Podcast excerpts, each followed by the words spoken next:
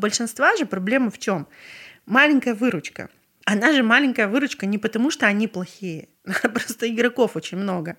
А частота покупки очень маленькая. Ты знаешь, например, сколько в среднем э, среднестатистический человек покупает букетов в год? Два. Да, совершенно верно.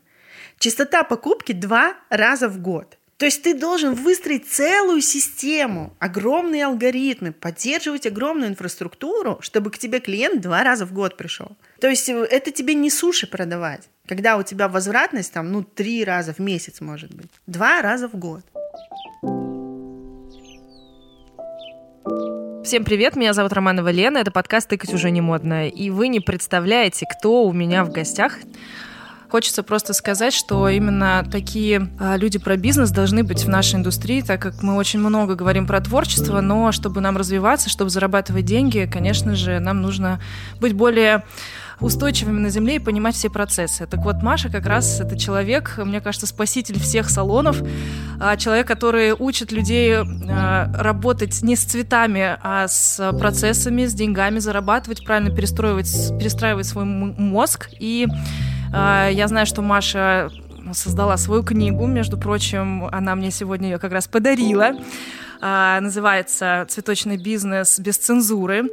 И я очень счастлива, что я в скором времени ее прочитаю. Так вот, Маша сидит перед нами. Я немного волнуюсь, но я думаю, что все пройдет хорошо. Так что, Маша, здравствуй. Спасибо, что пришла. Привет. Э, и вот кто из нас теперь злой, злой человек? Лена мне говорит, так, говори спокойно, как ты всегда говоришь, и начинает очень таким постановочным голосом вещать, что мне стало страшно. Спасибо, мне приятно, что ты меня пригласила. Я на самом деле не такой страшный персонаж, как многие обо мне думают, угу. но бытуют легенды. Об этом я тоже знаю. И книжку я, кстати, не создала, я ее написала, слава богу. Отрисовал ее мой дизайнер. Ну, я думаю, что получилось неплохо, и я думаю, что многие из твоих слушателей, кстати, ее, наверное, читали, ну или, по крайней мере, где-то видели. А если не читали, то обязательно прочитайте. Там как раз про путь и про то, как я в цветы попал. Поэтому не знаю, насколько уместно повторять материал, который там уже изложен. Ну, я думаю, уместно. Может быть, а, просто начать а, рассказывать о том, как ты здесь очутился на этом ковре возле этого микрофона. Как ты заслужил вот этот вот переход? А, ну, я не знаю, честно, не знаю, с чего начать. Классно ты сказала, Маша не, не учит людей работать с цветами, а соглашусь, учу людей работать с цифрами. А, потому что как ко мне приходят, когда уже с цветами наигрались, наработались, натрогались, нагладились, наплакались, приходят и говорят, «Э, продажи есть, денег нет, что делать, это в лучшем случае. Но чаще бывает, что и продаж нет. А, коммерческая розница, она такая, знаешь, э, цветочный бизнес, он же сложный по своей сути. Наверное, один из самых сложных вообще бизнесов, которые есть, а, просто потому что в нем в единицу времени соединена функция э, производства и продажи. То есть вот когда у тебя коммерческая розница, ты тут же производишь и тут же продаешь. Если мы с тобой аналогично представим, что мы открыли, например, эклерную, можем мы красиво помечтать о том, что мы открыли эклерную с какими-нибудь э, клевыми там заварными кремами с клубникой и так далее. И вот мы с тобой работаем в эклерной, ну, предположим, ты повар, а я, например, продавец. Но ты же не можешь себе представить, что ты повар, который делаешь эклеры, и ты выходишь к людям и начинаешь их продавать. Вы всегда разделены. Как минимум ты в спецодежде, с чистыми руками, что-то печешь и лепишь, а я что-то продаю. Вот в цветочном бизнесе, к сожалению или к счастью, этого разделения нет. Флорист, он же продавец, он же производитель, он же уборщик, он же повар, он же пекарь. Еще и фотограф. Он же Гоша, он же Гога, да. да. И очень сложно бывает, ну, то есть для того, чтобы быть успешным коммерческим флористом, помимо того, что у тебя должна быть супер высокая скорость, а, феноменальная концентрация, то есть ты должен быстро запоминать, выяснять потребности, классно продавать, быстро шевелить руками, думать и при этом еще запоминать, э, значит, на одну ягодку смотрю, третью подмечаю. Это такая уникальная история, очень мало людей может на эту роль подходить. Как правило, ну, срок, средний срок жизни флориста в коммерческой рознице там 2-3 года. Потому что люди воспринимают эту профессию как ну, такое, знаешь, типа вот я до чего-то серьезного дорасту, а пока вот здесь поработаю флористом. Ну, то есть какая-то такая переменная часть жизни. То есть вряд ли ты мечтаешь в 15 лет, э, глядя в потолок, а не пойти мне продавать э, цветы в магазине. То есть, ну, таких людей единиц. Безусловно, есть какие-то очень крутые кейсы. Вот, ну, Антон к тебе приходил, мы уже говорили, там, Соня приходила со своими проектами еще куча, наверное, ребят, я, честно говоря, не посмотрела все подкасты, не знаю всех твоих гостей, где требуется большая экспертиза, где флорист — это действительно человек, который ну, должен обладать огромным бэкграундом знаний, э, профессионализмом, э, супер широким набором разных знаний для того, чтобы прийти и соответствовать уровню этого салона. Ну, в большинстве случаев коммерческая розница это просто вот быстро сделали, быстро продали. И тут э, много есть моментов, э, ну, знаешь, меня, за что меня ругают, например, я могу тебе так сказать. У меня есть такая привычка, когда люди ко мне приходят на курс, особенно э, раньше, когда много открытых курсов было, до пандемийные времена, приходит там человек 15, садится такие с воодушевлением. Все, там курс называется «Конструктор цветочного бизнеса». Сейчас мы все узнаем про бизнес пойдем, станем очень богатыми, поедем на Мальдивы, купим яхту. Приходят, садятся в ряд. Ты, значит, там спрашиваешь у них, откуда они, что они. И каждому второму говоришь, закрывайся, закрывайся, закрывайся, закрывайся. Они такие, да в смысле закрывайся? Я тут только собрался богатеть. Я, да, я собрался богатеть. Ну, либо не хватает емкости рынка, очень маленький город, и там тот концепт, который человек пытается продвигать, он не будет работать. А, либо не хватает экспертизы в закупках, то есть человек не понимает, что когда у тебя, если мы сейчас будем говорить уже с точки зрения цифр, там в цветочном бизнесе в себестоимости букета сидит примерно 38% материала. Ну, то есть у тебя огромная часть, почти 40% удельного веса занимают цветы. Ты никак это не можешь подвинуть. Твоя задача всегда покупать очень дешево, очень выгодно, чтобы выгодно продавать. Твоя задача работать над тем, чтобы снижать эти 40%. Если ты этого не понимаешь, а покупаешь по принципу «А, какие красивые розовые цветочки! Вау, хочу ранункулусы!» А вы видели, эти люди маки ставят в букеты, тащите маки. Начинают покупать по такому принципу, это, ну, как бы провал. Все, это не будет работать, потому что ты считаешь, ну, там, на аудит приходят ребята, ты считаешь floral cost, там, у кого-то он 63%. Ну, то есть представь, у тебя 100% вала, из них 63% ты потратил на то, что ты пошел купил розовые ранункулусы и красивые офигенные маки. И, и, и никому их не продал. Выкинул или списал. Или ты там делаешь АБС-анализ, вот это мое любимое, у меня практику, один из последних моих продуктов э, матрица ассортимента в коммерческой рознице. И, значит, там практическое задание — это АБС-анализ, когда ребята должны выгрузить все цветы, которые у них продаются, и распределить их по долям. Удельный вес, э, значит, сколько занимает в долях э, тот или иной цветок, и сколько в валовой выручке он занимает.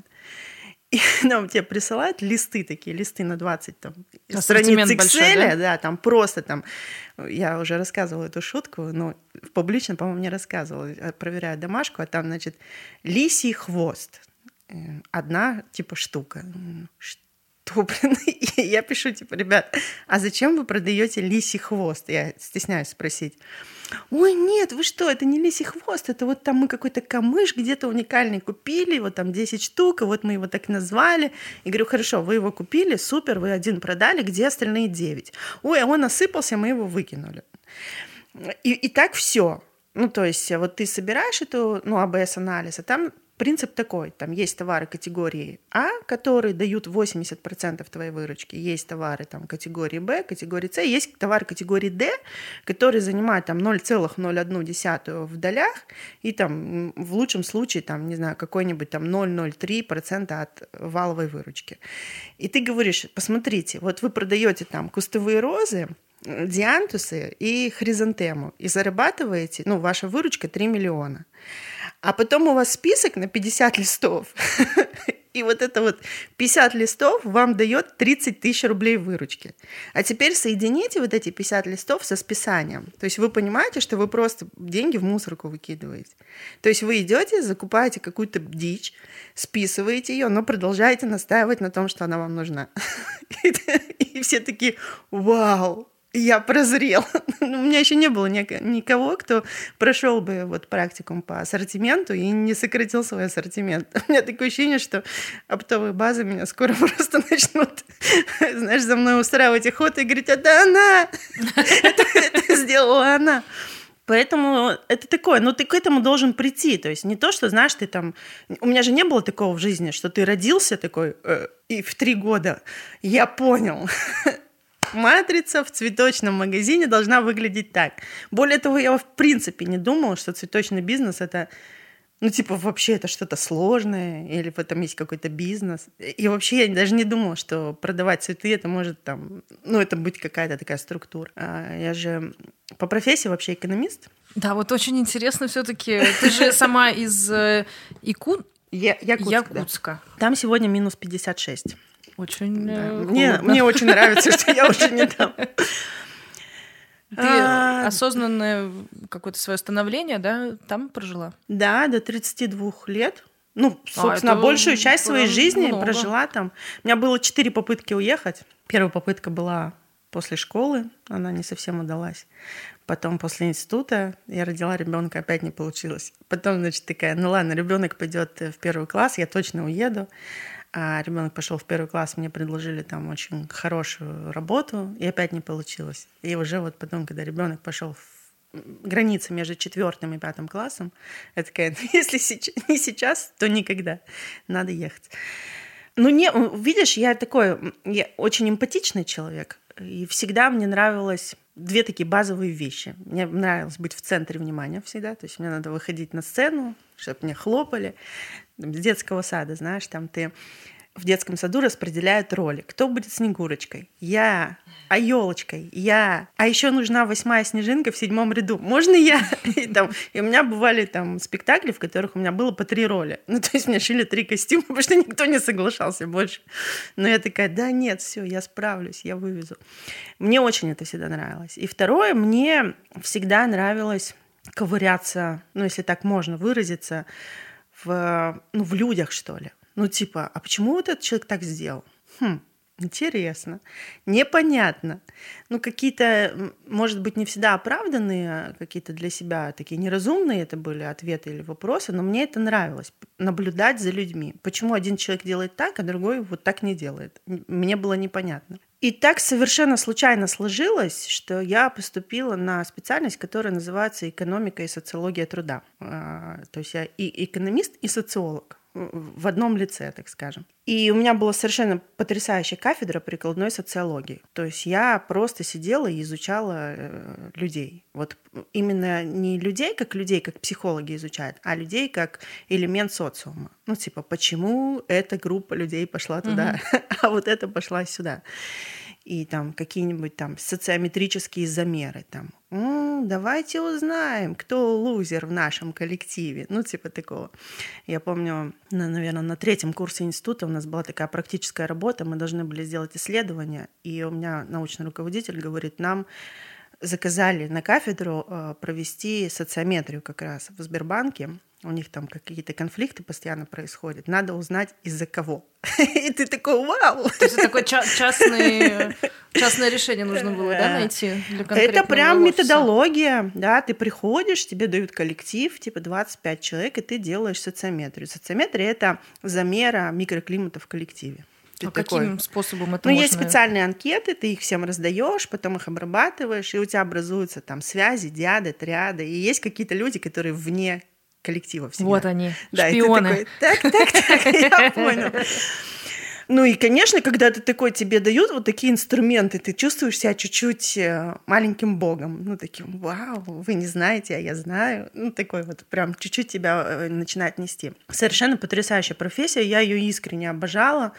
Там 2003, там, второй год ну вот я учусь в институте и уже готовлюсь к диплому, уже понимаю, что я буду писать диплом. У меня диплом называется «Оценка личностных и профессиональных характеристик». То есть я оценивала людей.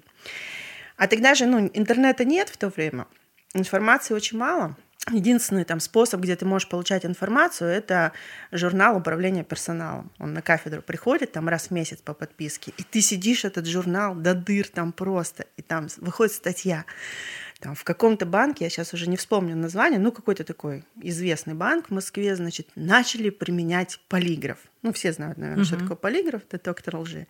И вот они весь персонал проводят через полиграф. Ты такой, вау, вот бы мне полиграф, я бы тоже тут всех мучил. Ну, то есть ты такой, просто у тебя вот это есть как бы желание такое. И, ну, я закончила институт и сразу же поступила в аспирантуру там же, в институте. А, и начала учиться на этой же кафедре, в э, этом же направлении, в социологии. А, и как бы вот все, оно так развивается, развивается. То есть я родила ребенка, преподаю на кафедре, учусь в аспирантуре, все вот оно так существует в этом мире. А, а у меня еще принцип такой с детства, знаешь, я, мне, я не могу, когда кто-то мне говорит, типа, делай вот так, или там, я решу, или я договорюсь. Вообще нет. Ну, меня, мне важно, чтобы я делала все сама. Вот прям принципиально важно. И мне мама говорит, а, а у меня мама летала всю жизнь, работала в авиации, стюардессой в прошлом. Иди работать значит, в нашу авиакомпанию я там договорюсь. В смысле договорюсь? Все вот эти люди будут знать, что кто-то тут про меня договорился? Нет, я не пойду. Я сама себе найду работу. И у меня вот ребенок там, ну, Никите был год где-то. Я начинаю, а мне на кафедре платят там 2000 рублей. Ну, понимаешь, в 2000 ну, это не деньги, конечно. пятом году 2000 рублей тебе платят. Я начинаю искать работу. Развожу резюме по всяким конторам, там прихожу, говорю, я специалист по оценке персонала. Они говорят, что? Что? это что вообще такое? Ну, люди просто... Сейчас-то, мне кажется, никто не знает, что такое оценка персонала, тогда тем более. И совершенно случайно в автобусе встречаю своего однокурсника, и он говорит, а что ты делаешь? Я говорю, я резюме развожу. Он говорит, слушай, пошли к нам в налоговую работать. Я говорю, как я пойду в налоговую работать? Я, я вообще где я, а где налоговая? есть, скажи. Я даже не знаю, какого цвета налоговый кодекс. Ну, типа, зачем я туда приду? Он говорит, да ты не переживай, там никто не знает, все нормально. И я прямо с ним выхожу на остановке из автобуса, захожу в налоговую пишу там анкету. А там такая схема, что ты, когда приходишь туда работать, ты заполняешь там большую анкету, и начинается спецпроверка. То есть тебя да, не могут да. взять сразу на работу. Я это заполняю, и, ну, как бы все про это я вообще забываю. То есть это как-то ну, где-то там осталось. Я продолжаю развозить резюме, там проходит какое-то количество времени, ну, там, допустим, месяц. Мне звонят и говорят, Мария, здравствуйте, это вот из налоговой, мы хотим вам работу предложить типа закончилась спецпроверка, все. Э, у нас есть вот три вакансии в разных отделах. Вы бы куда хотели? И называют мне, значит, отделы. Значит, первый отдел камеральных проверок. Я думаю, что это вообще камеральные проверки? Какая-то фигня. Слово вообще странное. По-любому фигня. Не пойду туда. Потом, значит, отдел выездных проверок. И я такая, у меня ребенок маленький. Выездные, это значит, надо ездить куда-то. Точно не моя тема. И, значит, третий отдел – отдел анализа и урегулирования задолженности. О, анализ – это мое. Все. Прихожу в налоговую, ничего не знаю, просто. Ну, там вот я за что благодарна этому периоду своей жизни, там меня научили работать. Ну, то есть там вот такое, ты либо там выживешь, либо умрешь. Это же как, ну, чуть-чуть армия. Там такая дисциплина, там нет слова «нет», там есть слово да, я пошел Надо. делать. Надо, да, под козырек. Ну, достаточно прикольно, мне там нравилось там ты чуть-чуть вот, ну, из-за того, что тебе власть дают еще погоны, и у тебя есть вот это вот ощущение, что ты немножечко опять такой, я все про всех знаю, и еще я обладаю властью, ну, то есть у тебя есть вот это чувство. Но достаточно быстро этот период закончился, ну, не, не по моей или не по чьей вине, это такое стечение обстоятельств, потому что, учась э, в аспирантуре, моя научная руководительница, я закончила аспирантуру, она говорит, слушай, тебе надо пойти на MBA учиться. Я говорю, да вы издеваетесь, я только закончила, я не могу все время учиться, мне а уже два года, да? Плохо просто. Она говорит, и уникальный шанс. Такого больше не будет. Набирают специальность управления персоналом. Это твоя специальность. Тебе надо пойти. Я говорю, да нафиг она мне нужна? Я вот в налоговой карьеру делаю. Ну, типа, зачем мне ваша специальность?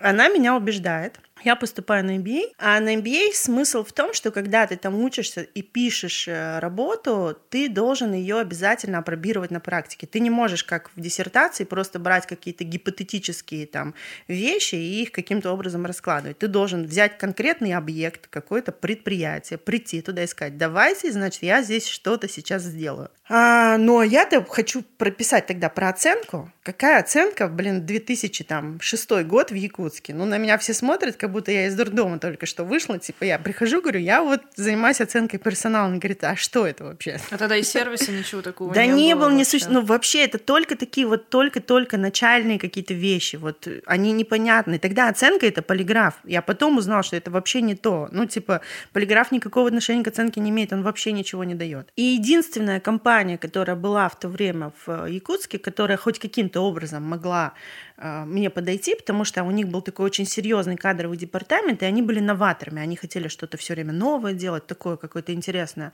Эта компания была Якутскэнерго, энергетическая компания, которая занималась да? энергетикой. Да.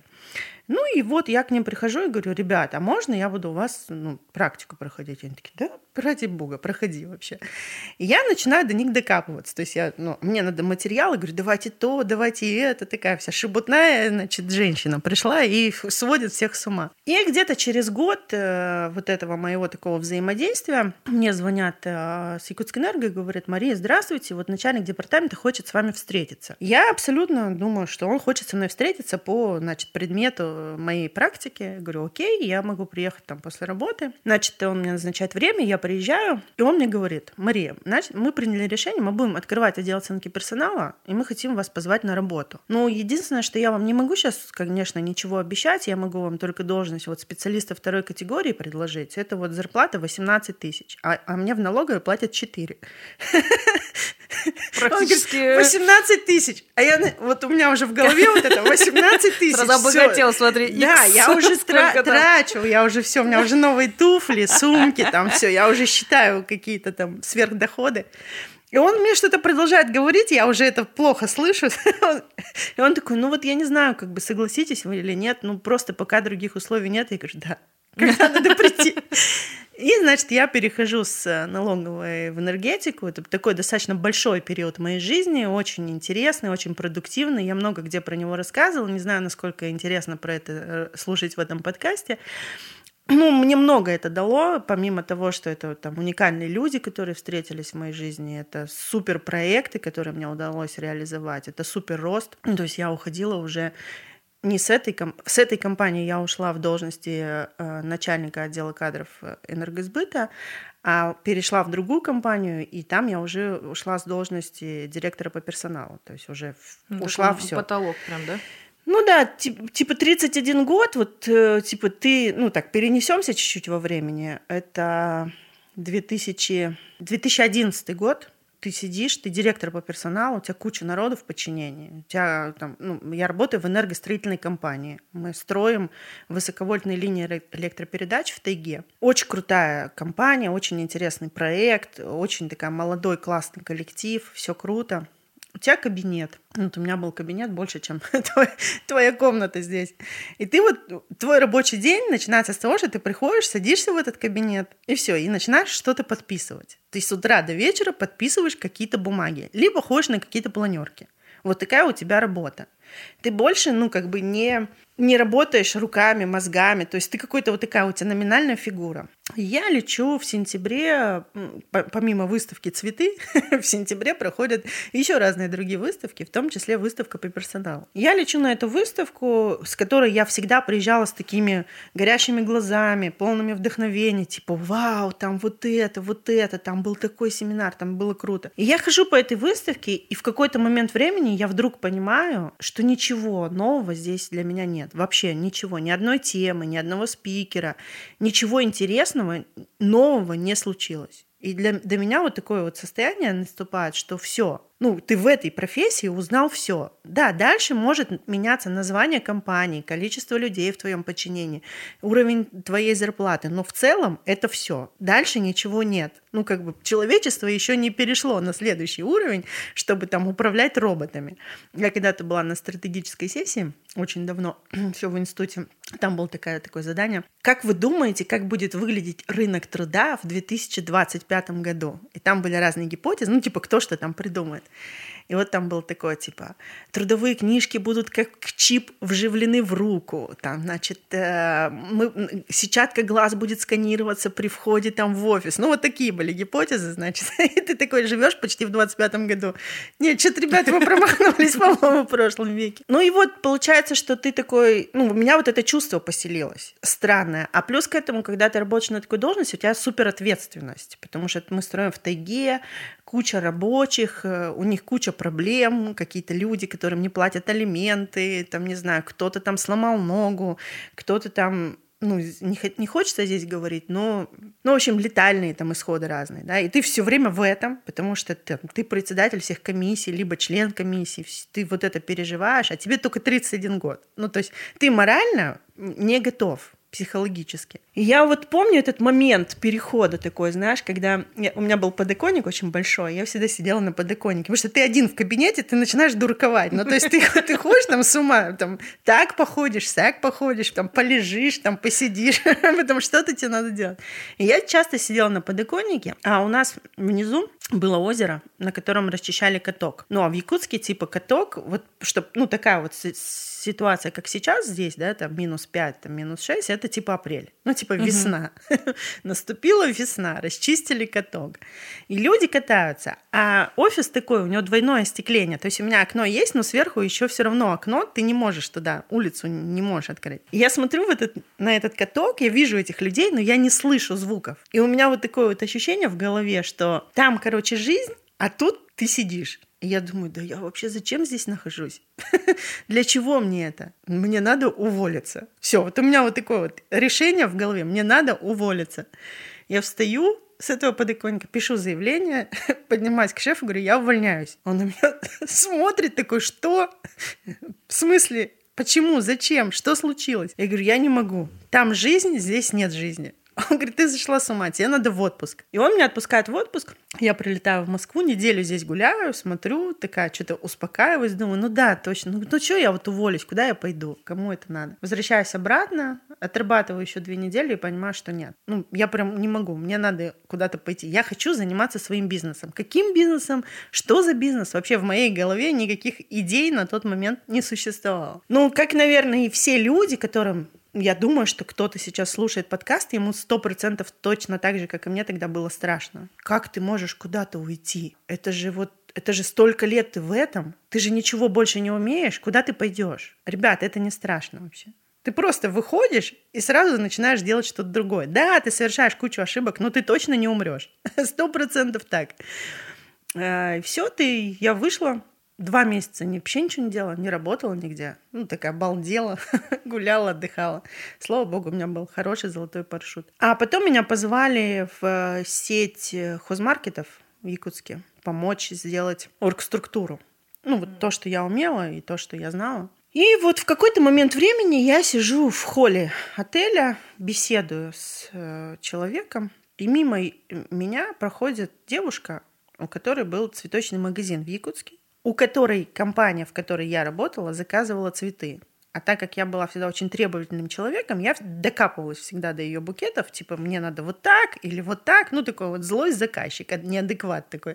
Нет, тут криво, тут ленточка не так привязана. И она проходит мимо меня и говорит, Мария Федоровна, как хорошо, что я вас встретила. Я же вообще, я так вас искала, вы уволились, я вас потеряла. У меня такая большая проблема. Я так хочу с вами поговорить. Я говорю, ну, подождите, сейчас я закончу и пообщаемся. Значит, я к ней подхожу, она, я говорю, что случилось? Она говорит, у меня проблема с флористами. У меня вообще, у меня нет флористов, я не знаю, что делать, они все увольняются. Я говорю, какая проблема? Возьмите новых. Он говорит, вы что? Это же флористы! Ну, а ты, а ты только что работал там инженер, э, там, инженер, знаешь, релейной защиты и автоматики. Вот это проблема. А, а флорист это, ну, а я говорю, а это что? Ну, типа, кто это флорист? Человек, который берет э, цветы и завязывает на них ленточки? Типа, как, в чем проблема? То есть я не понимаю проблем. И она мне, значит, пытается объяснить, я не понимаю, искренне не понимаю. Я говорю, у вас есть какая-то работа? Она говорит, какая работа? Я говорю, ну, чтобы я вам помогла, мне надо быть у вас внутри. Если я просто к вам приду, то все люди напугаются, и я ничего не узнаю. А если я приду к вам на работу, то я смогу вам дать обратную связь. То есть тебе самой интересно стало, получается? Ну да, я же ничего не делаю. Mm-hmm. Ну типа я балдею. Такая, ну давайте я кому-нибудь помогу, ну давайте я спасу вас. И она говорит, у меня, значит, ну у меня только работа помощником флориста. Я говорю, а что делает помощник флориста? Она говорит, ну как там? Ну подметает, вазы моет. Я говорю, ну я смогу подметать и вазы мыть. Она на меня а вот так смотрит, такими глазами. Да, да. Типа, я, я смогу вам платить там, ну сколько-то тысяч, не знаю, 10, я не знаю, не помню цифру. Я говорю, да можете не платить, ну типа все нормально. Я прихожу к ней на работу, начинаю мыть эти вазы, смотреть, как это все работает. Ну, естественно, как и любой нормальный человек сразу понимает, почему у них там ничего не работает. Не будем сейчас там вдаваться в подробности. Кому интересно, в комментариях напишите. У вас же есть комментарий в подкасте, я расскажу, в чем были проблемы в этом магазине. И получается, через какое-то время, там, ну буквально, не знаю, недели три, я к ней подхожу и говорю, проблема в этом вот этом, вот в этом, вот в этом. Вам надо, ну, как бы, вложить 180 тысяч рублей, чтобы у вас все заработало. Ну, там, брендинг нужно было сделать, там, обучение надо было провести, ну, какие-то такие формы простые. Она мне такими глазами смотрит говорит, как 180 тысяч рублей? У меня нет 180 тысяч рублей. И я говорю, у меня есть, давайте я у вас куплю, ну, там, какую-то часть доли, там, 50%, не знаю. Давайте оценим, и я куплю. Как купите? Это же, типа, мое. Я такая думаю, как я тебе хочу помочь, а ты, а ты не хочешь. Я ну, не, не понимаю этого. Я начинаю ее убеждать, она не убеждается. Я в какой-то момент времени думаю, блин, пойду, короче, я открою тогда свой, что ли, магазин. Зачем она мне нужна? Я же, в принципе, все поняла. Я уже прям там внутри находясь, значит, звоню, заказываю холодильник, записываюсь на 10 дней Николь, прилетаю в Москву, это, это какой-то ноябрь, э, обучаюсь здесь, возвращаюсь обратно, буквально в соседнем помещении снимаю помещение и открываю магазин. И очень быстро, ну там буквально там, не знаю, за полгода магазин становится там магазином номер один в Якутске. И в этом нет никакого секрета. Ну, точнее, нет, есть два секрета. Вот те, кто сейчас в Якутске меня слушает, наверное, кто-то точно слушает. Два секрета есть. Первый секрет. Я никогда не делала то, что меня просили. У меня всегда было свое понимание, что такое красиво. И если тебе нравилось, ты покупала. Если тебе не нравилось, мне было все равно. Я никому ничего не продавала. У меня был один вид упаковки. У меня была коричневая сахарная бумага и фирменная калька. И ничего больше. Никаких. Ко мне приходили люди и говорили, вам что, бумаги принести? Нет, не надо. И я вообще не продавала эквадорские розы. Я их ненавидела. В книжке есть история, почему я не продавала эквадорские розы. Она очень смешная, я часто ее везде рассказывала. Здесь уже не буду рассказывать. Кому интересно, прочитайте в книжке. И вот ты делаешь какую-то такую свою концепцию, и постепенно, ну, у меня есть такое выражение, часто его тоже говорю, э, ну, классная фраза. Рынок всегда будет на тебя давить. Если ты сможешь не прогнуться, ты в итоге победишь. Ну, для меня это вот э, видеть какой-то фокус и держать его. Ну, вот э, там то, что делает Антон, э, нравится, там, не нравится кому-то, разделяют эту концепцию, не разделяют, он так видит, он так чувствует, и он так делает. И ему все равно. Ну, типа, если он начнет делать 101 красную розу, то это уже будет, ну, другой проект. Или это будет обычный среднестатистический магазин, в котором есть все. А вот у меня был такой же подход. Ну, типа, мне это нравится, я это делаю. Если вам не нравится, идите вы в другой магазин. А ты когда открылась, сама начала работать? Да. То есть ты жнец на Дуде и Греции, помощник и да. флориста? И... Да, да. Вот как раз в истории про розы Э, ну, ну я ладно, там, я, не про, я не, да не, она долгая, ну, а. ну правда, она есть в книжке в полном вообще объеме, она я долгая. постараюсь ее зачитать э, в аудиоформате, будете перед сном слушать. Да, вот Лена вам зачитает. Ну просто она долгая, там сейчас еще долго рассказывать, там же еще там, как я в Москву переехала. Конечно, там столько всего. Два дня сейчас сидеть тут с тобой разговаривать. И получается, Ну, я несколько раз жалела очень сильно. Ну, то есть Что, ты... открылось? Ну да, ты такой, ты же, у тебя секретарь был, ну типа ты, ты сидел в серьезном месте, и, и у тебя, ты уже привык работать, ну как бы ты привык организовывать людей. И у меня были такие загоны, типа там, ты сидишь розы, чистишь, такой, налейте кофе, поднимаешь глаза, там никого нет. И ты такой, зачем мне это Я же уже не, не надо?» там, а тут. Да, и, ну, но мне кажется, это нужно было мне, ну, как бы вот такой этап перерождения. Если бы этого не было, я бы, наверное, в полной мере вообще не понимала то, что я сейчас говорю. То есть, ну, я действительно считаю, что я много знаю про коммерческую розницу не, не просто так, а действительно, потому что я все это прожила сама. Все прошла, и я точно понимаю, вот это работает, а это не работает. И потом попробовала, работает или не работает, еще много раз на других кейсах. И как бы все равно это не работает. Значит, это точно не работает. И вторая как бы часть э, такой фундаментальная штука, почему получился классный магазин, магазин номер один в Якутске, потому что у меня были правильные телефонные номера в телефонной книжке. Ну, потому что ты работал, когда на серьезных позициях, ты знал всех помощников, знал всех секретарей, и ты такой, клиенты. чуваки, Мгм. если что, я здесь, приходите. Ну и из-за того, что я делала еще очень отличное на тот момент времени на рынке, вообще совершенно другое, то, чего не было. Я человек, который первый привез ранункулусы в Якутск. Это выбивалось, и тогда как раз это совпало с бумом, ну вот именно таким Инстаграм. В это время здесь организовались там Лейси Бёрд, Flowers Lovers, Равновесие, крутые проекты, потому что начался бум Инстаграма. И у меня там это тоже совпало. И вот оно как бы все пошло. Слава богу, магазин работает, живет, я его продала. Ну вот ребята, которые купили, они поменяли какой-то там формат, концепт, но в целом идею они сохранили. И уже там 10 или сколько лет, 11, это все функционирует. Значит, это было сделано правильно. Ну, как бы это было сделано не зря. И все, в какой-то момент времени, в один прекрасный момент времени я просыпаюсь и такая, так, мне надо поехать жить в Москву. Бужу ребенка своего, говорю, ребенок, поехали жить в Москву. Он на меня так смотрит и говорит, когда? Я говорю, ну, Сейчас. завтра, например. Он такой, мам, ты прикалываешься? Я говорю, нет. Ну, поехали. И вот это было где-то 27 апреля, а 30 мая мы переехали. Ну, то есть вот... Это какой год? Это 2015 год. Все, и оно так очень быстро как-то совпало. Собственно говоря, что было дальше, Соня уже, мне кажется, частично рассказала в подкасте. Я пришла к ним работать. Не знаю, Она сказала, это- что ты пришла на мастер-класс, если я все правильно да, помню. Да, совершенно И так и было. Это была моя предложила, да? Не, не, нет, там, там чуть-чуть, не- ну то есть я целенаправленно пришла на мастер-класс, чтобы прийти к ним на работу, просто Мгм. как бы, ну а как ты придешь? А ты на тот момент уже за ними следила и понимала, что если уж и работать, э, то... Ну, не только за С ними. ними? За ними следили все. Ну да, согласна. У меня было как бы две идеи в голове. Э, Первая идея, значит, когда я переехала в Москву, что я буду делать? И я такая, так, мне, значит, надо открыть магазин. Ну, я же продала магазин, у меня есть бюджет. Я такая, открою я, короче, магазин. Я начинаю ходить, ну, так как у меня уже был опыт, был как бы бэк, я хожу по всяким цветочным магазинам, и у меня вот интуитивно, ну, я еще тогда не могла это объяснить, но я интуитивно понимала, что очень мало денег. Ну, я вижу как бы мало продаж, мало людей, много магазинов, невероятная конкуренция. И я понимаю, что я не знаю рынок. Ну, то есть я не понимаю, как это работает здесь. И лучший способ узнать — пойти куда-то поработать. Ну, типа, надо понять, как это внутри. Но я никогда, знаешь, у меня не было такого в жизни, что ты пришел на работу, и ты там сидишь как шпион и что-то выцеживаешь. Нет, я искренне э, отдавалась всегда всем проектам, с которыми я работала. Всегда э, чувствовала себя частью команды. И как бы я вот э, и Соне, и Вадиму очень благодарна за то, что они мне... Ну, было много моментов. И, в- как, кстати, в книжке тоже есть про Лейси Бёрд, про, в главе про партнерство. И я до сих пор убеждена, что у нас не получилось, потому что мы были эмоционально незрелы. Ну, мы слишком рано встретились. Мгм. Потому что к любому партнерству ты должен быть эмоционально готов.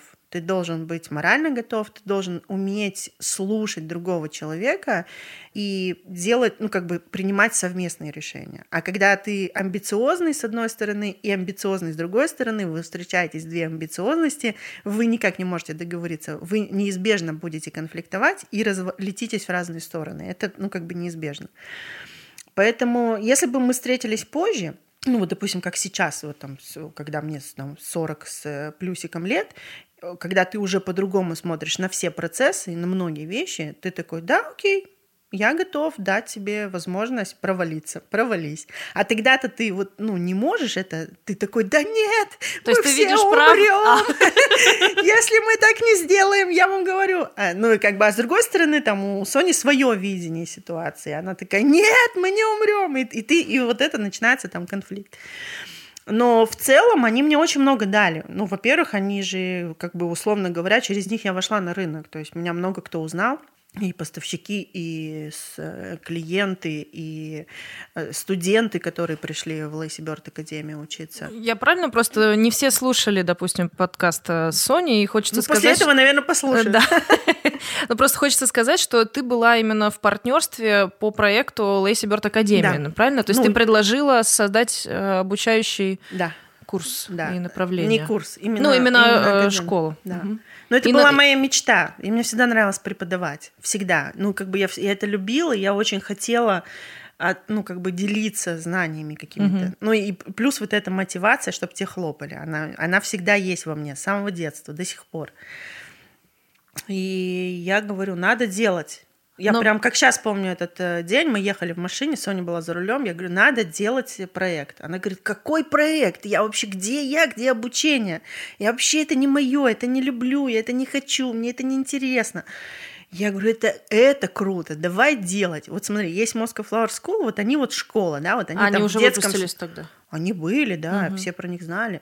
Они такие, они вот школа, они выпускают детей. А у нас будет такая вот академия, когда люди хотят про бизнес узнавать. Когда вот такой типа аналогия с MBA, только LBA. О, круто. И, ну, и курс-то первый, который написали, он назывался «Флористика как бизнес». Ну, то есть он угу. и был ориентирован на этот сегмент. И, кстати, много кто с тех выпусков до сих пор со мной в очень близких отношениях, там дружит со мной в, в плотном контакте, всегда вспоминает большой теплотой. Я тоже этот период времени сейчас уже э, могу, ну, как, конечно, когда ты там расстаешься, тяжело, морально, эмоционально, тебе сложно, тебе больно, потом ты это переживаешь. Сейчас, как бы, когда ты уже все это прожил, у тебя свой какой-то другой путь. И как мне, знаешь, у меня недавно был день рождения, мне Э, моя подружка звонит и говорит, я всегда поражаюсь твоему качеству. Вот э, ты куда ты идешь, и тебе вот плевать. И с тобой люди идут, не идут, тебе все равно вообще.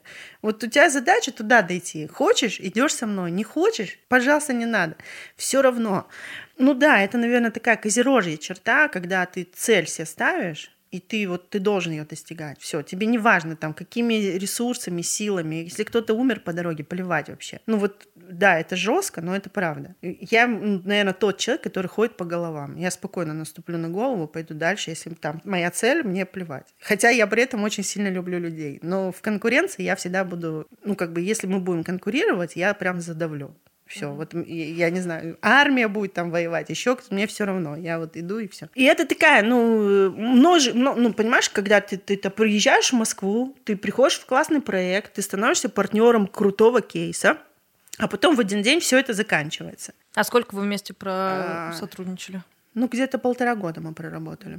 И многие люди бы, ну, наверное, там сломались, уехали обратно, там, заплакали, не знаю, что-то бы такое произошло. А он, ну, как бы я нет. Я такая, все, нет, окей, хорошо, ладно, давайте, что, что дальше, что будем дальше делать? И дальше совершенно там случайно, благодаря Полине Ченцовой, она, кстати же, у тебя тоже была, я попадаю в Moscow Flower School, потому что мы с Полиной были знакомы, Полина а, меня порекомендовала, я прихожу, начинаю работать с ребятами, и, ну, вот... Мне кажется, успешно. Достаточно неплохое вроде бы было сотрудничество, да, в целом позитивные отзывы об этом периоде моей жизни, но эмоционально сложно, потому что когда у тебя такой поток лекций, семинаров, интерактивных мероприятий офлайновых, ты очень быстро кончаешься. Ну, как бы нужен ресурс на восстановление. Очень тяжело вывести такую нагрузку, потому что ну, понимаешь, когда, когда ты преподаешь в институте, у тебя есть некая такая защита. Ну, как бы ты не отдаешь эмоции свои. Ты приходишь как робот, что-то отчитываешь. Да, безусловно, ты как, как, если ты хороший преподаватель, ты будешь хорошо читать. Но здесь ты же продаешь обучение, и твоя задача с каждым следующим курсом продавать еще курс. То есть ты должен так офигенно отработать, чтобы все участники мероприятия купили что-то следующее. Ты каждый раз как бы вот этот мотылек, который летит и сгорает. И это продолжается там, ну, буквально там каждые две недели. И, конечно, через год ты просто, ну, все, ты кончился. Ты такой, а, я больше не могу. Через ну, год после Moscow Flower School я вообще я ничего не вела, не преподавала. Мне было просто, у меня не было сил что-то делать физически. А ты туда пришла и именно только бизнес-курс вела или помогала вообще устраивать э, внутри работы? Нет, я пришла на позицию руководителя учебной части, mm. именно методо- методологической части. То есть я руководила mm-hmm. всеми курсами, я их верстала, клепала, структурировала, подбирала преподавателей, э, как бы все разрезала, все, что можно было.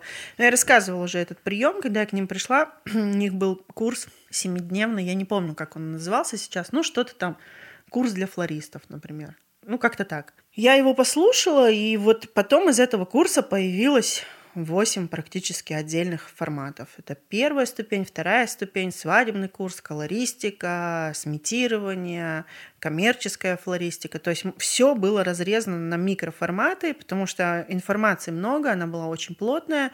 И задача любой школы постоянно создавать воронку. Ну вот если кто-то слушает и у кого-то есть мечта создать там свой обучающий проект, вы должны точно понимать, что фишка вот именно обучения в том, чтобы к вам постоянно возвращались, чтобы вы на одном лиде, грубо говоря, на потратив один раз на привлечение клиента деньги, вы могли несколько раз этого клиента потом поюзать. Он должен к вам вернуться несколько раз. Но это будет возможно только при двух условиях. А, вы должны делать офигенный продукт, Б, вы всегда должны говорить людям правду. Даже если это правда им не нравится. Они вас в моменте возненавидят. Ну, как бы меня очень многие на рынке не любят до сих пор. У кого кто-то не смог с этой травмой справиться. Но в целом, а, через какое-то время абсолютно все понимают, что для них это было пинком. Потому что если ты будешь людям говорить неправду, они очень быстро это поймут, перестанут тебе верить и перестанут приходить обратно. И все, и ты просто закончишься. Потому что там очень маленькая емкость рынка флористического, особенно в моей нише, когда я работаю с собственниками бизнеса. А, и когда собственник бизнеса к тебе приходит, ну, тут же очень высокая степень доверия, потому что он тебе рассказывает о своей боли, как, ну, типа, он же должен раскрыться как человек, у которого что-то, что не получилось. получилось. Ты должен соблюдать этику, ты, ну, как бы, ты должен никому об этом не говорить, ты не можешь называть фамилии, там, имена и так далее. И он тебе доверяет самое сокровенное, он доверяет тебе свою экономику. Ты видишь все его цифры. И, ну, по сути, ты можешь выйти там на рынок и сказать, ага, вот в этом месте магазин работает офигенно, значит, надо открыть здесь. И если у тебя такая репутация, ну, надеюсь, у меня такая репутация, по крайней мере, никогда в жизни я этим не грешила и нигде не была замечена, если у тебя такая репутация, что ты не сливаешь информацию, что ты все это держишь, умеешь сохранять и при этом, ну, как бы наставлять людей, то у тебя может это получиться. Я никогда не... У меня не было такого, знаешь, мне часто говорили, почему ты не учишь флористики? Ну, во-первых, я не флорист. Где я, где флористика, как бы, как бы параллельные вселенные. Говорят, у меня неплохо получается, говорят. Но я, во-первых, так не считаю. Во-вторых, мне кажется, что каждый должен заниматься своим делом. Ну, мы же с тобой вот э, если вы не знали, то мы до подкаста еще минут 20 разговаривали. Поэтому, мы сидели, да, здесь, гоняли чаи, да, Здесь, здесь, здесь вот такой формат. И как бы мне очень откликается тоже твоя позиция, что флористика — это не про творчество. И я всегда, у меня даже вот в книжке в одной из цитат написано, что цветочный бизнес — это вообще никакого отношения не имеет к красоте, к творчеству, к вдохновению. Да, какая-то косвенная привязка есть. Это бизнес про физику, химию и математику. И если ты это понял, у тебя получится классный проект. Если ты этого не понял, пожалуйста, иди открой другой проект. Даже не заморачивайся. Если ты думал, что ты в школе не любишь математику, и, и ты такой, надо что-то мне творческое, пойду займусь цветами. Это не, не будет работать. Это не получится. У тебя ты не сможешь быть ни хорошим флористом, ни хорошим собственником бизнеса. Ну не будет это работать. А, вот я себе сейчас, знаешь, есть такая штука, когда тебе исполняется 40 лет, каждый год ты должен прокачивать какой-то новый навык. Знаешь такую штуку? Нет, первый раз слышу. Может кому-то вдруг кто-то слушает кому из моих уже... ровесников, да, кому это может быть интересно.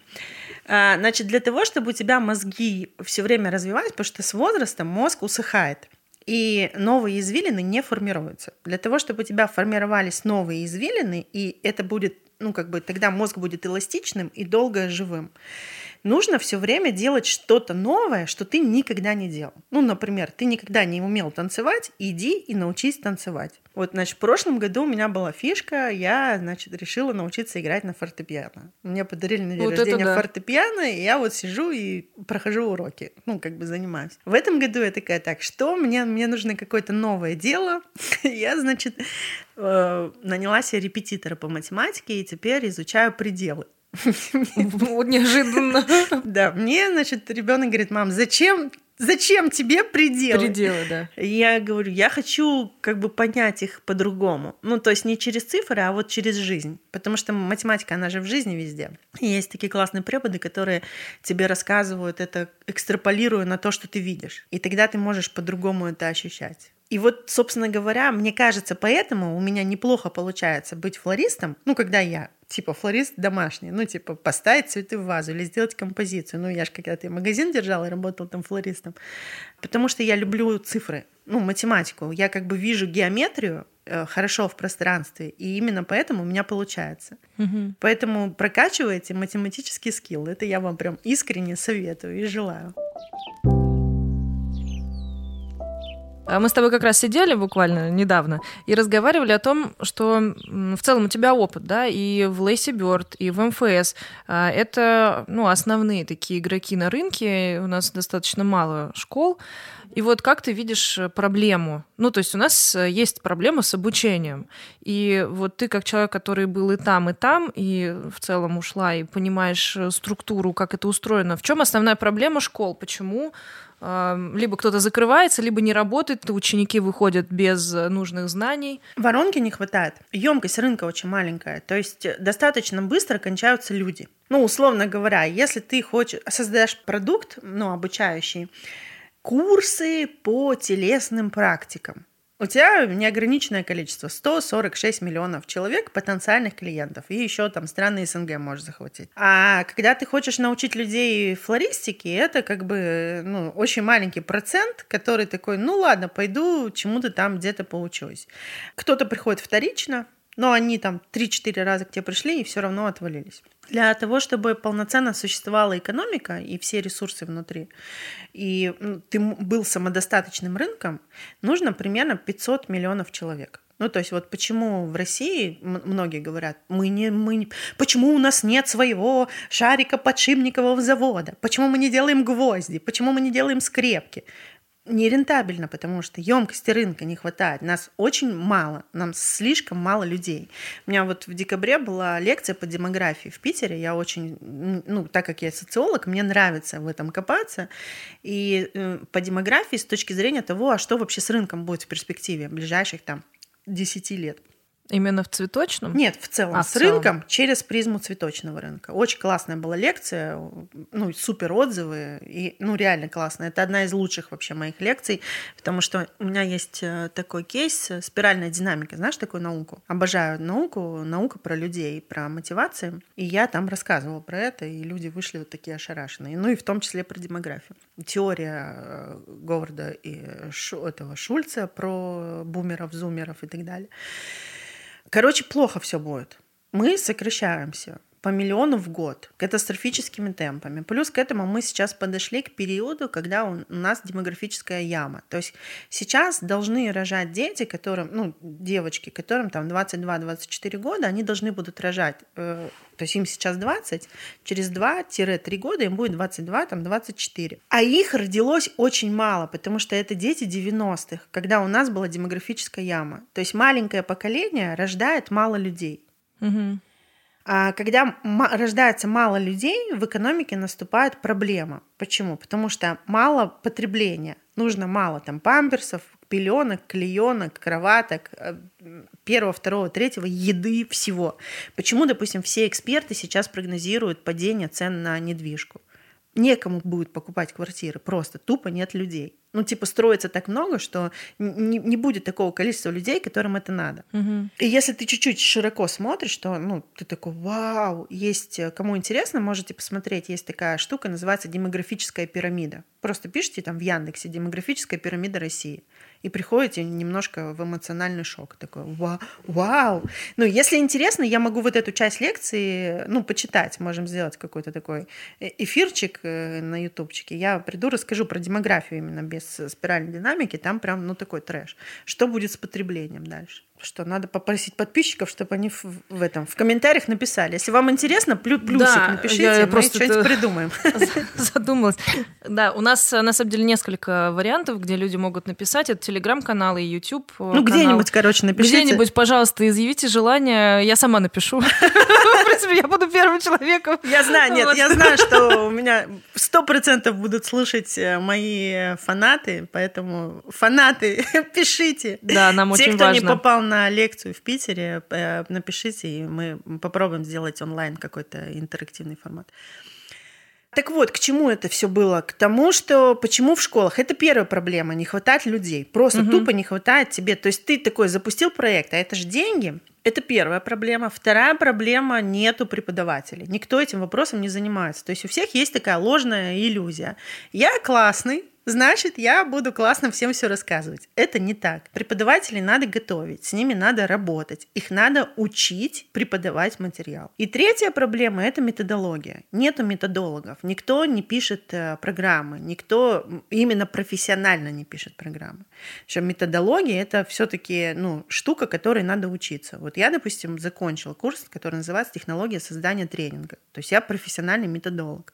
Мне объяснили, из каких частей состоит курс.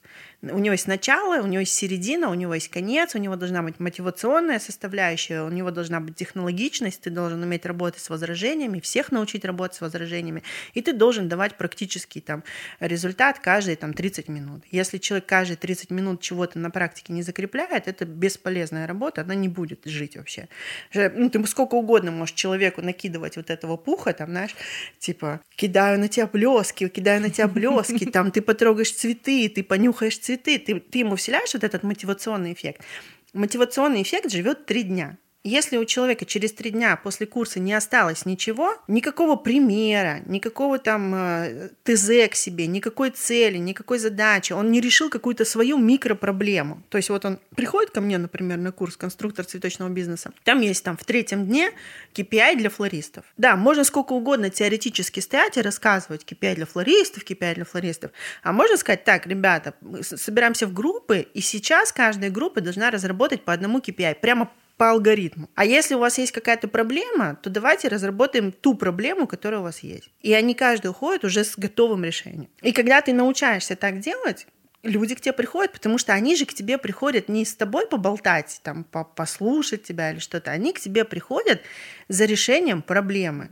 И 99% людей не может даже ее сформулировать, то есть они не понимают. Они, а, вот мне пишут там, а вы делаете консультации? А, а консультация о чем?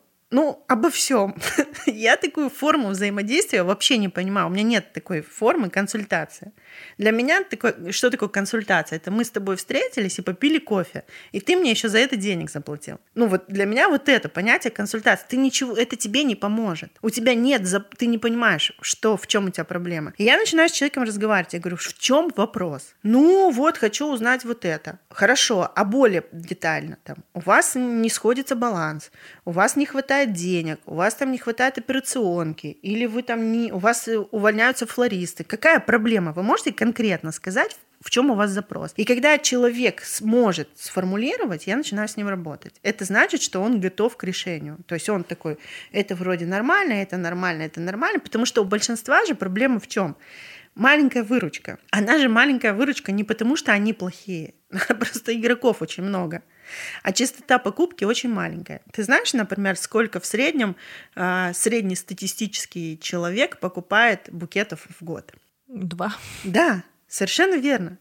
Частота покупки два раза в год. То есть ты должен выстроить целую систему, огромные алгоритмы, поддерживать огромную инфраструктуру, чтобы к тебе клиент два раза в год пришел. То есть э, это тебе не суши продавать, когда у тебя возвратность там, ну, три раза в месяц может быть, два раза в год. А игроков на рынке огромное количество, потому что существует огромное количество вот таких вот, э, ну, как я это называю, знаешь, э, быстрых курсов, такие лапша быстрого приготовления. Ты такой, так. Ты все через еду, кулинарные курсы, тут твои клеры продают, тут суши, тут лапшу. Слушай, мне кажется, это самое, ну, самое близкое к нам просто и самое понятное. И вот э, человек такой, так, мне нужен какой-то бизнес, цветочный бизнес по совокупности своих ну вот всего, да, знаний, умений, навыков и денег имеет очень маленькую точку входа. Но чтобы начать цветочный бизнес, тебе надо буквально 10 тысяч рублей э, и возможность поехать на цветочную базу.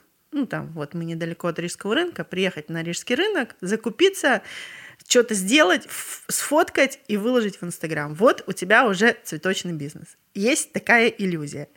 Ты такой, я же ничего про это не знаю, мне нужно пойти поучиться. У меня денег мало, у меня всего 10 тысяч рублей, поэтому мне нужен курс за 2 тысячи. А, мне часто задают вопрос, типа, а, а можно у вас получить консультацию, как открыть цветочный магазин? У меня нет такой консультации. Мне кажется, это частый вопрос. Так знаешь, в чем прикол? В том, что настоящий предприниматель такой вопрос не может задать. Настоящий предприниматель сначала откроет цветочный магазин, все вообще совершит все косяки, которые можно совершить, а потом такой, блин, надо у кого-то спросить, что я делаю не так.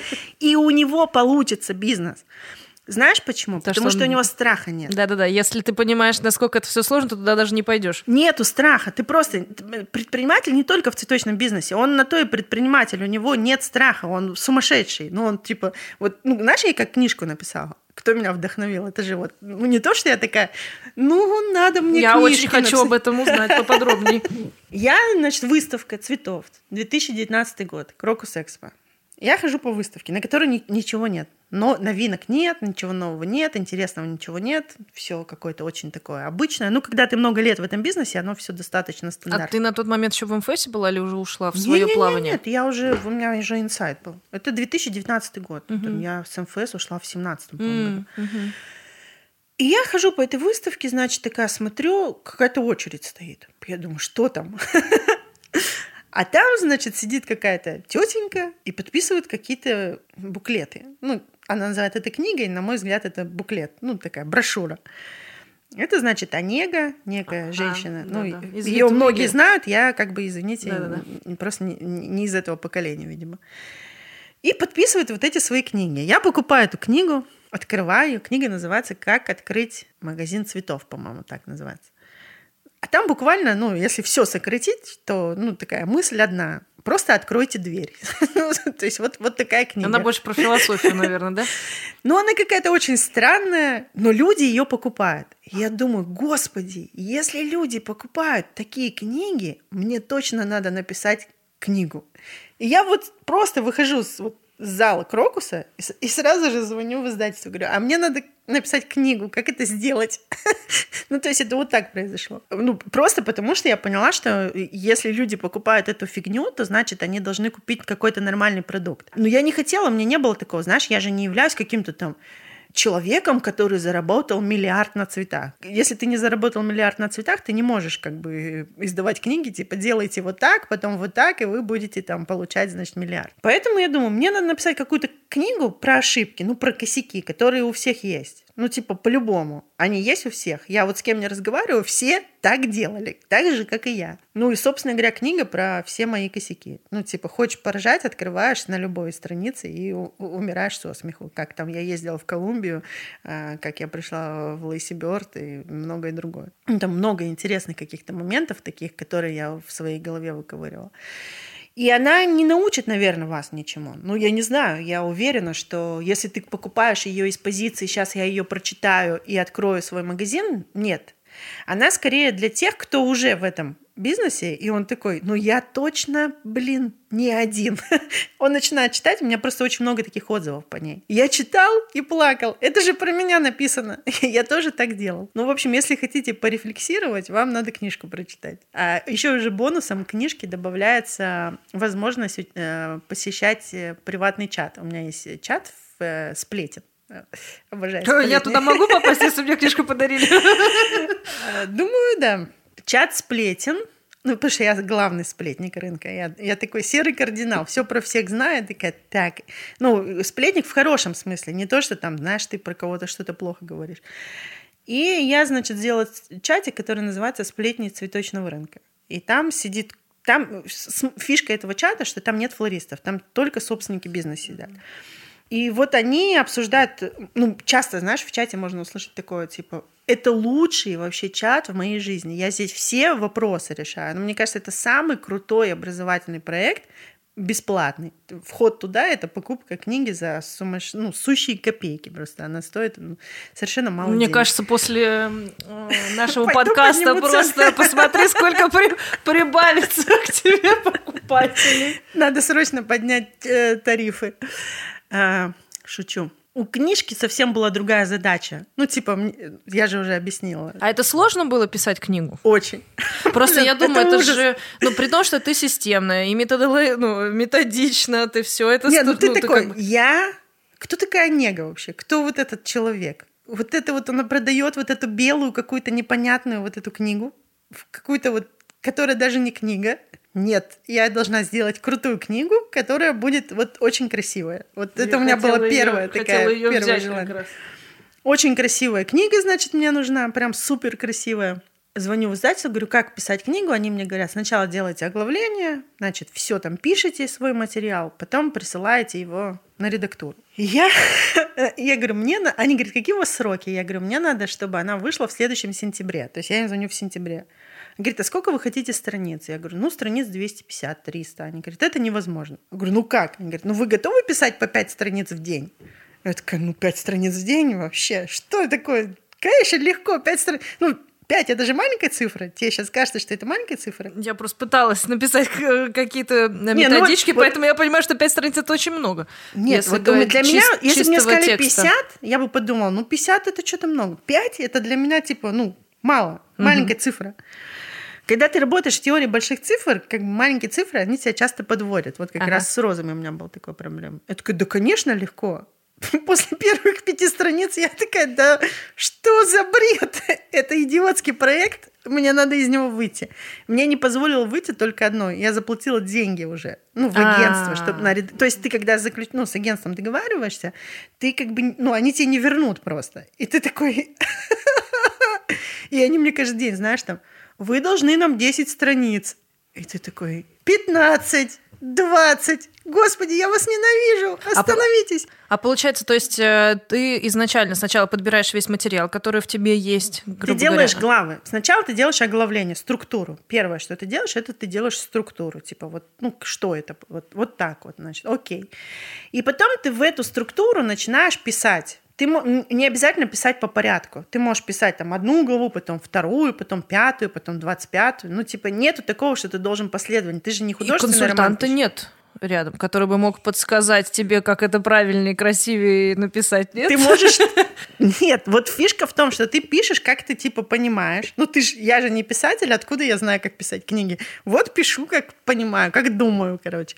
А потом книгу забирает редактор, и редактирует этот текст, ну, приводит его в какой-то там типа прили- приличный вид. И вот забирает, я там написала, книгу забирает редактор, возвращает мне, я читаю и думаю, господи, это, это что это вообще? Не ты, да? Ну, это адский ад. Это, это, это превратилось в какой-то, ну, не, даже я не, это даже не учебник. Это, знаешь, какая-то очень стрёмная статья в каком-то очень дешевом журнале про какую-нибудь там, ну, тебе хотят рассказать про андроидный коллайдер? И вот пишут, знаешь, какими-то терминами, вот, вот такое вот все. Там, там ничего не осталось от, вообще от моего текста, там получилась какая-то фигня. А, и я такая, ну все, это была очень плохая идея, очень провальная идея, все, все закончилось. Ну, где-то полгода я вообще уже думала, что все, это ничего не выйдет. А потом я начинаю искать снова редактора сама уже самостоятельно и нахожу Яну, с которой я до сих пор работаю. Яна мой копирайтер. И, в общем-то, ну, большинство текстов, которые видит публика, это отредактированы Яной. И Яна начинает редактировать мою книжку, она присылает мне первую главу, я читаю и начинаю просто в голос хохотать. Ну, потому что там она настолько сумела снять мои какие-то словечки, фразеологизмы. То есть ты там осталась сама? Ну, да? Вообще, один из отзывов э, по книге э, я читаю, как будто бы я с тобой сижу и разговариваю. Она очень круто сохранила. То есть вот если кому-то нужен редактор, я от души вообще рекомендую Яну. Супер специалист, она ну, как бы профессиональный журналист. Очень круто она чувствует людей и очень прям умеет сохранять индивидуальность. Дальше стал вопрос, э, ну как, хорошо, ты все написал, у тебя есть супер крутой текст, теперь тебе нужно задизайнить книгу. Это отдельная часть, большая большая вообще. Как это? Что такое задизайнить книгу? Ну окей, мы там, ну, у Insight у меня есть проект, который занимается упаковкой. У нас есть дизайнеры. А, но они не дизайнят книги, они рисуют там кучу разных макетов, но это не книги. Я начинаю искать человека, мне рекомендует э, вот Андрея. И я говорю, вы знаете, вот я не могу вам объяснить, но это должно быть невероятно красиво. Он говорит, я понял, а есть еще какие-то модные? Я говорю, модно. Он такой, так еще. Я ему там, ну, даю какие-то референсы по книжкам, которые мне нравятся. Он мне прислал, по-моему, пять вариантов. Мне ничего не понравилось. И я такая, нет, это все не то, это все не то, это все не то.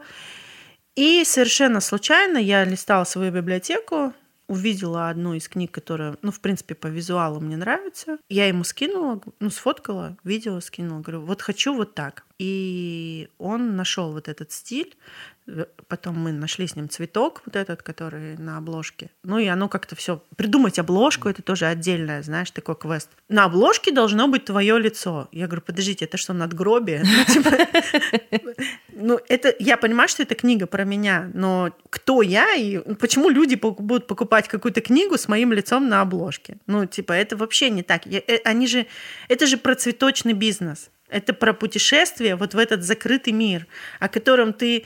Ну, ты, я, я себя всегда... Вот, я же помню себя вот в Якутске. Ты смотришь вот в Инстаграм в Москве и такой, вот там, конечно, боги работают, а ты здесь и так и будешь всю жизнь сидеть. А на самом деле люди-то, они везде одинаковые. Здесь точно такой же рынок, точно такие же люди, ничего не меняется. Ты можешь жить там, можешь жить здесь.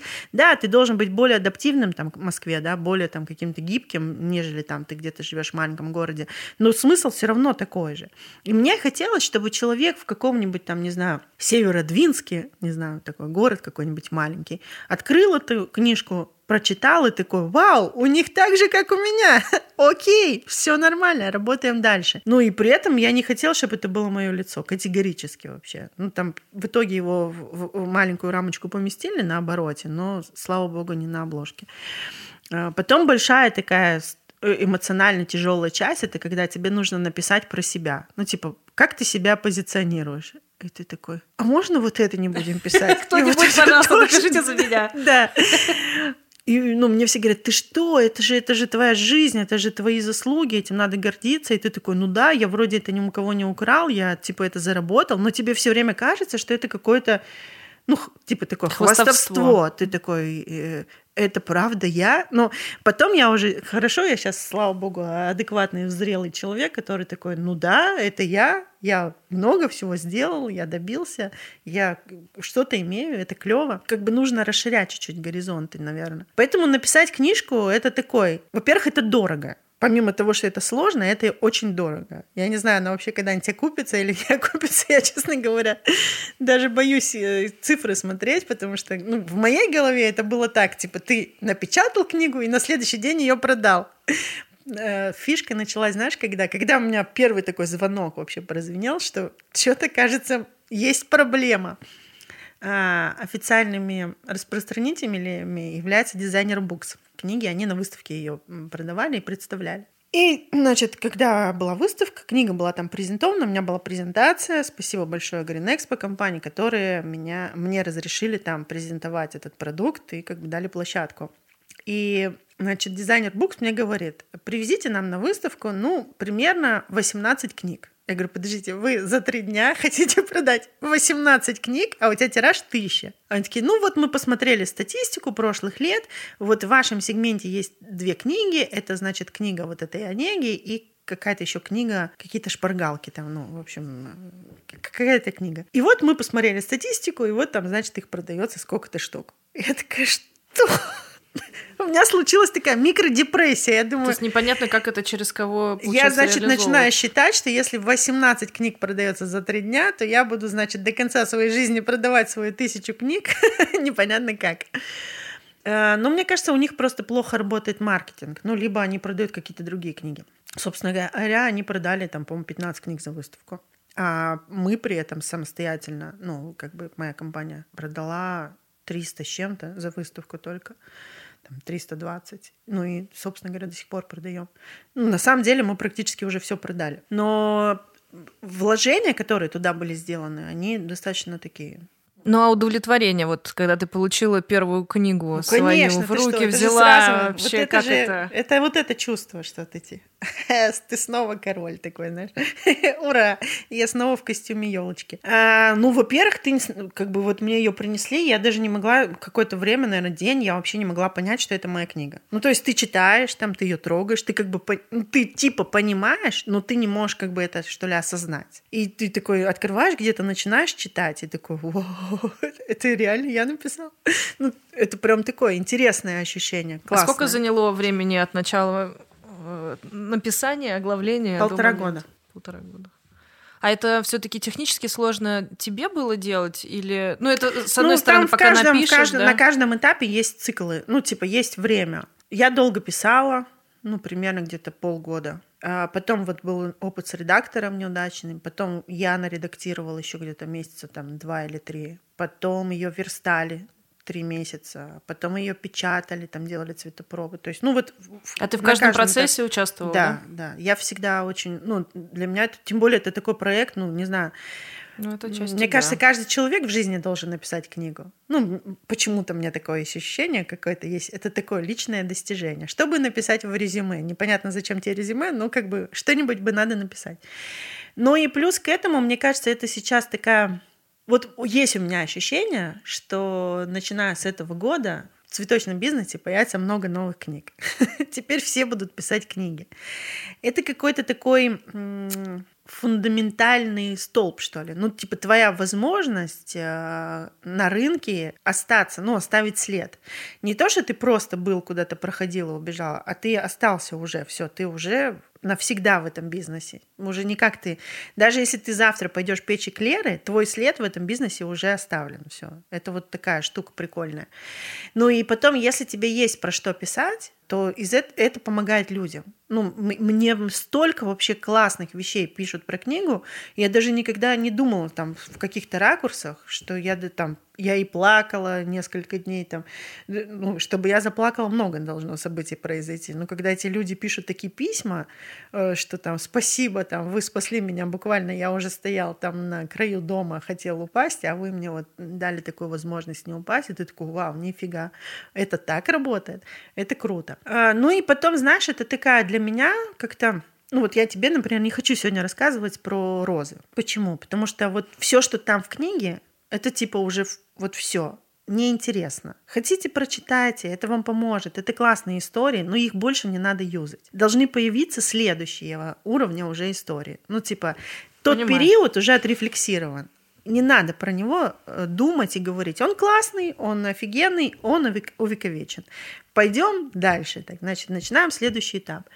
Следующий этап что? С этого года у меня появился платный чат. Это, наверное, одно из лучших вообще моих достижений. Уникально. Я всегда хотела вот это я пыталась это сделать э, сначала в Лейсе, в каком-то виде, ну, в таком интуитивно, как я это чувствовала, какой-то, знаешь, такой комьюнити. Ну, типа клуба такого, да? Какие-то люди, да, вот что они делают, собираются, но они все в одной какой-то теме, в одной, на одной волне, ну, но не получалось. Потом я пыталась это тоже в МФС как-то сделать. Мы, там, мы были, у нас идеи, там, встречи выпускников проводить. Ну, вот что-то такое, как- как-то... Но это все все равно не работало. А тут э, как-то совершенно легко все это произошло. То есть я объявила, что будет платный чат. Для чего? Потому что когда ты работаешь, а так как я работаю с собственниками и работаю только с математикой и с экономикой, ничего больше меня не интересует. Тебе всегда нужны кейсы. И ты всегда должен показывать э, людям результат. Ну, там, ты делаешь какой-то продукт, обучающий, к тебе приходят люди, и ты говоришь, значит, смотрите, вот кейс, вот у них было вот так, мы вот так, так, так, так, так подделали, и у них стало вот так. И все таки вау. А, а если ты просто голословные какие-то вещи говоришь, эфемерные, я думаю, или я хочу, или я мечтаю, или я предполагаю, это не будет работать. Во-первых, ты не сможешь продавать дорого, ну, хотя, как показывает опыт очень многих инфо-цыган, продавать дорого можно, но один раз. Но недолго. Да. В перспективе это путь никуда. Один раз ты продал, понял, что не справился, и на этом все кончилось. Поэтому еще раз, будьте внимательны, когда выбираете себе учителей. Это очень такой важный этап. Э, Не ведитесь на громкие речи, скажем так. Наоборот, ищите тех, кто достаточно суров. Это вам поможет. И получается, что собирается этот платный чат. Это 20 кейсов. Это практическая коммерческая розница. Это вся Россия. Кейсы с разных городов. И там схема работы такая. Раз в месяц мы встречаемся на эфире каком-то. Они задают тему, например, персонал. Мы встречаемся, я готовлюсь, мы обсуждаем, я им рассказываю, они идут делают. И вот так это работает. Но настолько девочки сплотились, ну, они вот в какой-то такой уникальной среде находятся, они сами друг другу помогают, они делают совместные закупки, они друг другу много советуют, делятся, и они растут просто как грибочки. Ты смотришь на них, такой, вау. В какой-то момент я говорю, давайте я выйду из чата, вы все можете без меня. Это уникальная модель, вы платите мне деньги, но я ничего не делаю, вы все делаете сами. Ну, понятно, что, ну, как бы мое участие сильно важно для, для них, и, ну, как бы для проекта, и как бы я их никуда не брошу и не отдам, но это классная конструкция.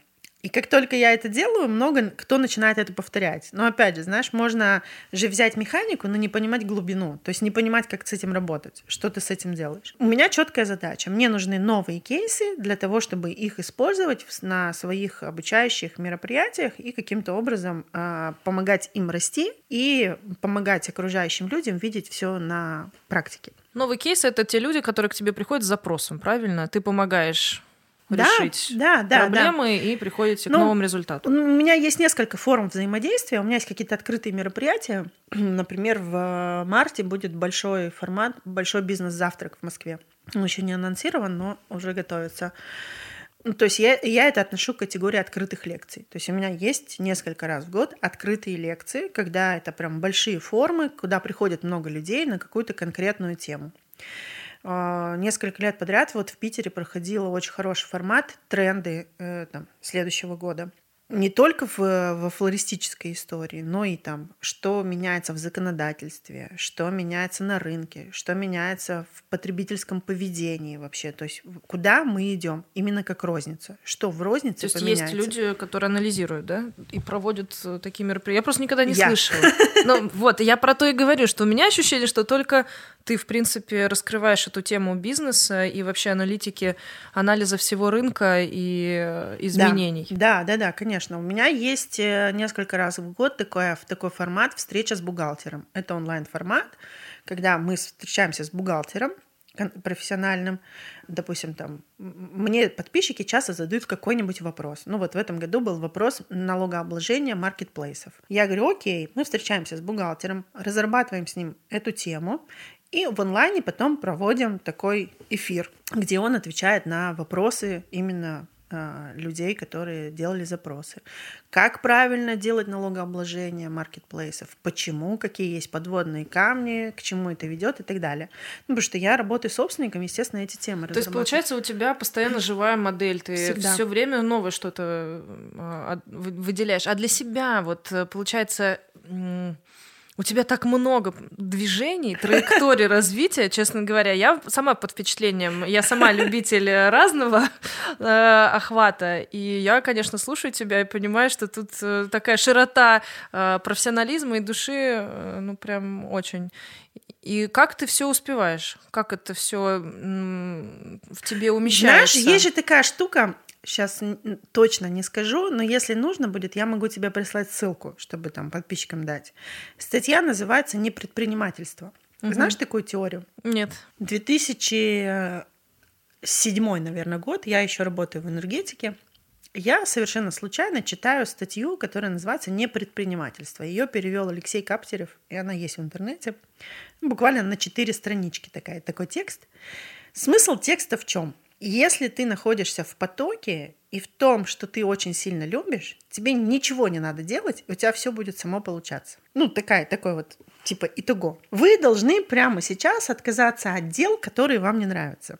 А это 2007 год, меня, по-моему... Нет, я уже тогда начальником была отдела кадров. И мы сидим с подружками, значит, в, в кафе, и, и я под вот этим впечатлением этой статьи говорю, я, значит, начинаю жить по теории непредпринимательства. Они такие, что это, расскажи. Я начинаю рассказывать и говорю, вот есть одно дело, которое я в жизни ненавижу.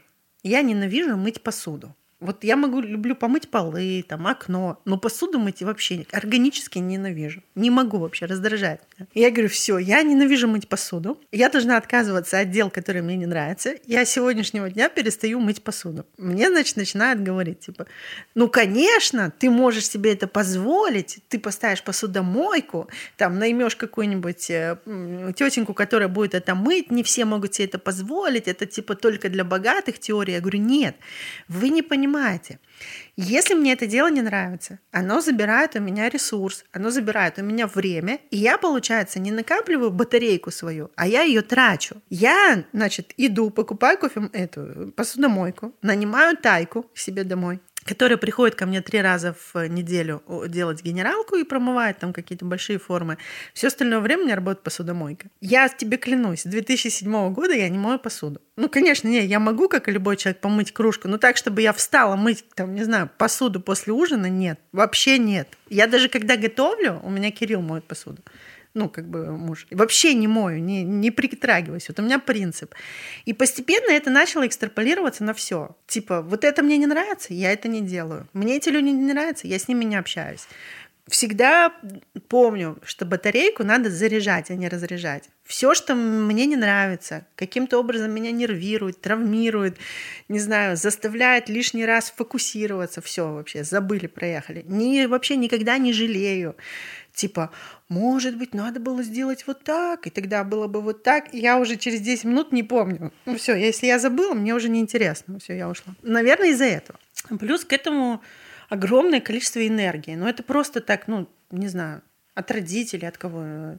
Генетика так сложилась. Слишком много энергии. То есть, если я останавливаюсь, то это все. Ну, я начинаю сходить с ума, как лев в, этом, в клетке. То есть, я начинаю бегать, рушить все, ругаться со всеми, кидаться на всех. То есть, мне надо все время что-то делать. Какое-то должно быть дело. А вот э, ты, допустим, берешь людей, да, вот тебе приходит э, какой-то салон и говорит, помоги. Вот э, как какое... Все ли соглашаются на взаимодействие с тобой? Потому что, ну, я представляю, что ты приходишь, ты говоришь, так, вот все, что было до, забываем, начинаем все по-новому, короче. Ну, да, я просто могу, я не могу предположить, но я представляю, что это должно же совсем по-другому. Вся структура меняется, а люди, которые до этого думали, что они очень творческие, они про это говорили и в, в, в цветы, в принципе, Слушай, они ко мне приходят. просто не приходят. Ну, я образно, э, скорее всего, Окей, те люди, которые работают, они же приходят... Я, я э, даже тебе больше скажу. У нас уже с тобой различия на этапе. Я говорю магазин, а ты говоришь салон. Ну, Окей, да. То есть вот салон для ну, меня это что... типа, да, потому что вот ты про другое. Я ты про, про да ты про вот творчество, красоту, про какую-то гармонию, единение, а я про деньги. Ну, типа, деньги салон приносит, нет, все, у вас фигня. Можете сколько угодно тут творить, рисовать, это все ерунда. Мне это не интересно. Ко мне приходят люди, которые, ну, как я называю, они все уже попробовали, что-то не работает. И они такие, ну ладно, последний, значит, последний способ спастись.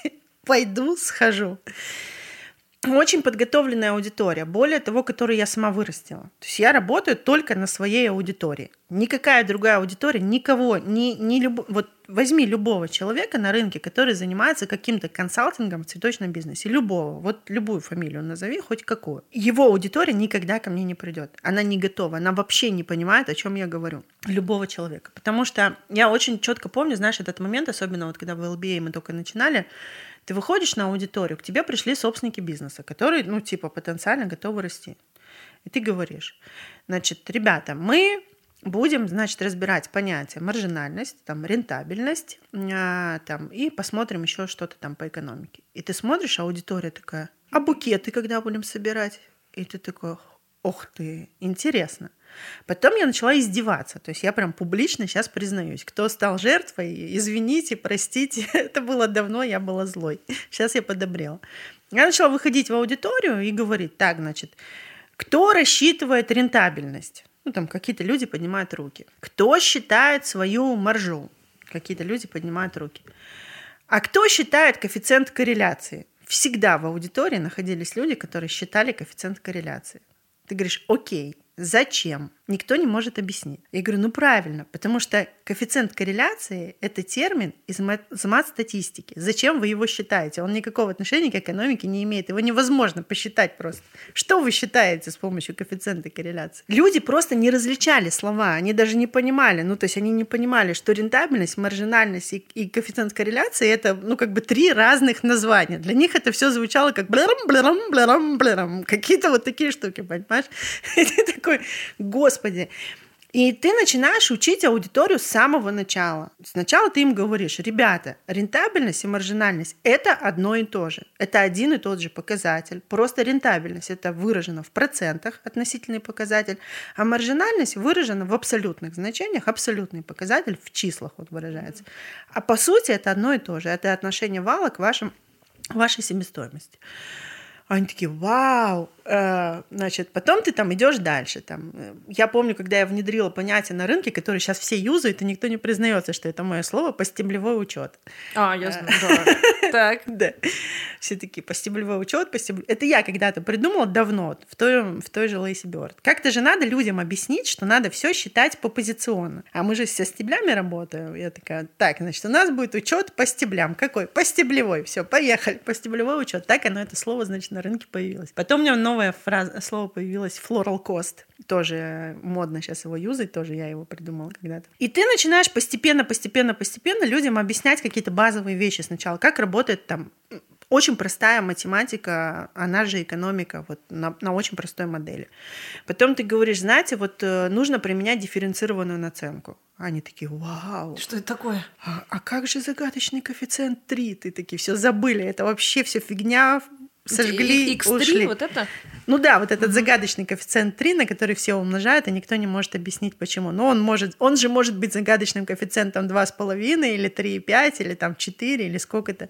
Но тем не менее это типа то, что ты не можешь объяснить. На самом деле все, кто работает со мной, знают, что я всегда всех учу работать через дифференцированный коэффициент наценки, потому что ну, есть разные товарные группы, и к ним разные применяются методики. Потом ты говоришь, значит, ребята, есть такое понятие, нам надо с вами увеличивать выручку. Вот если вы пишете в Яндексе, как увеличить выручку, и видите статью 20 способов увеличить выручку, все, вы эту статью не читаете.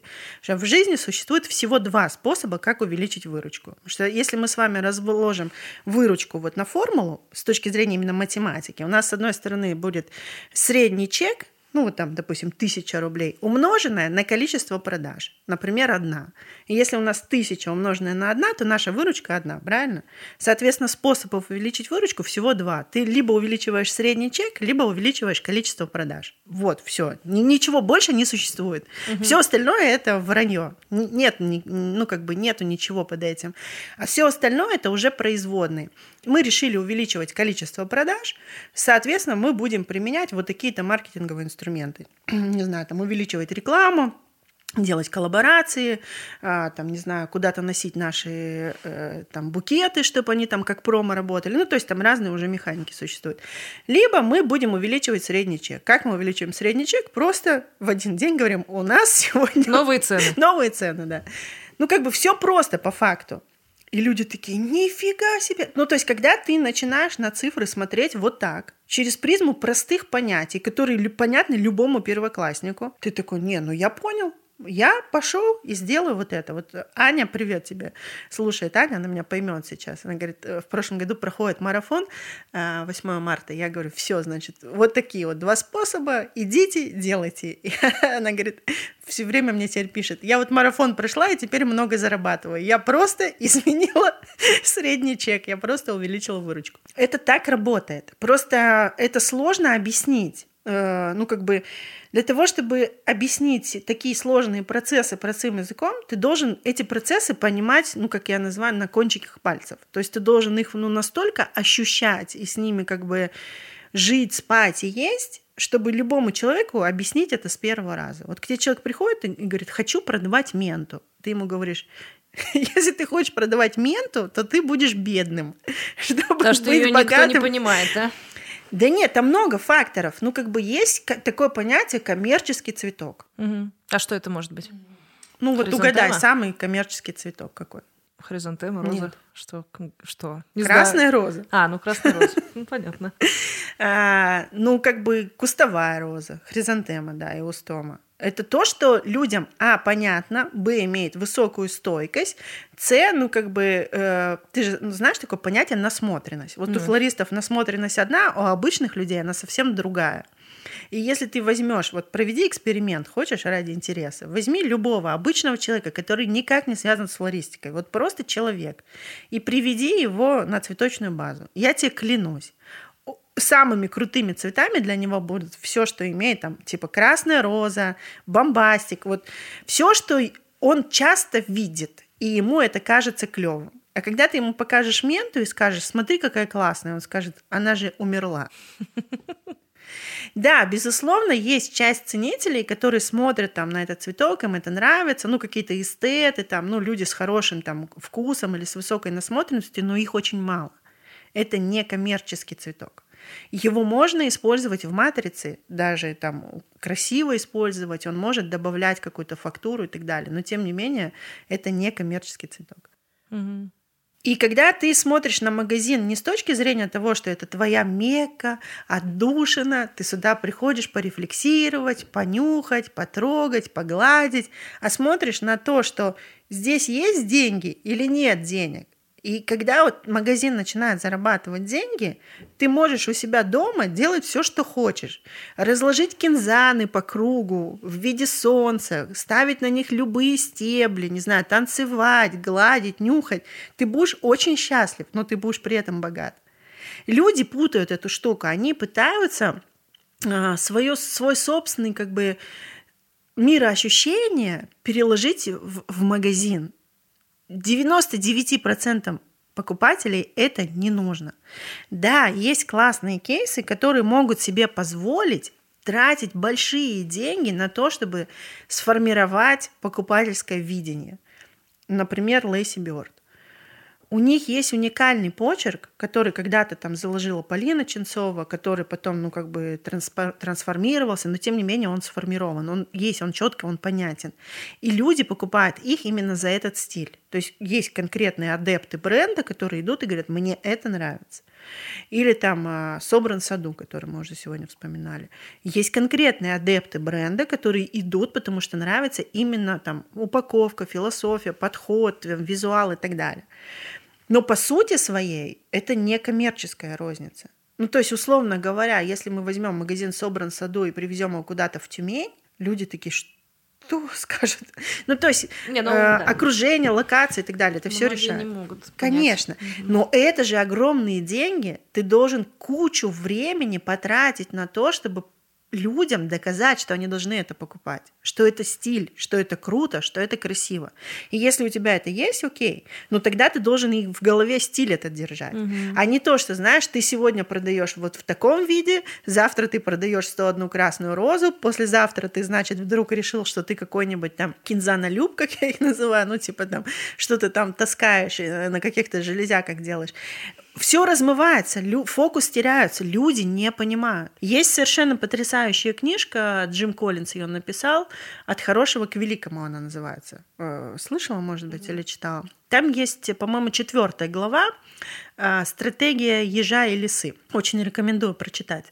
Э, Значит, смысл какой? Почему какие-то компании стали великими, а какие-то так и остались хорошими? Да, у них на, на начальном этапе был одинаковый фундаментал, ну типа од- одинаковые исходные данные. Потому что э, хорошие компании ведут себя как леса. Они такие, я и здесь, я и там, я оформлю, я еще умею танцевать и петь, мы еще э, в офис можем вам что-то привезти, и букеты мы делаем, и вот, ну и свадьбу оформляем, все делаем. Вот такие вот.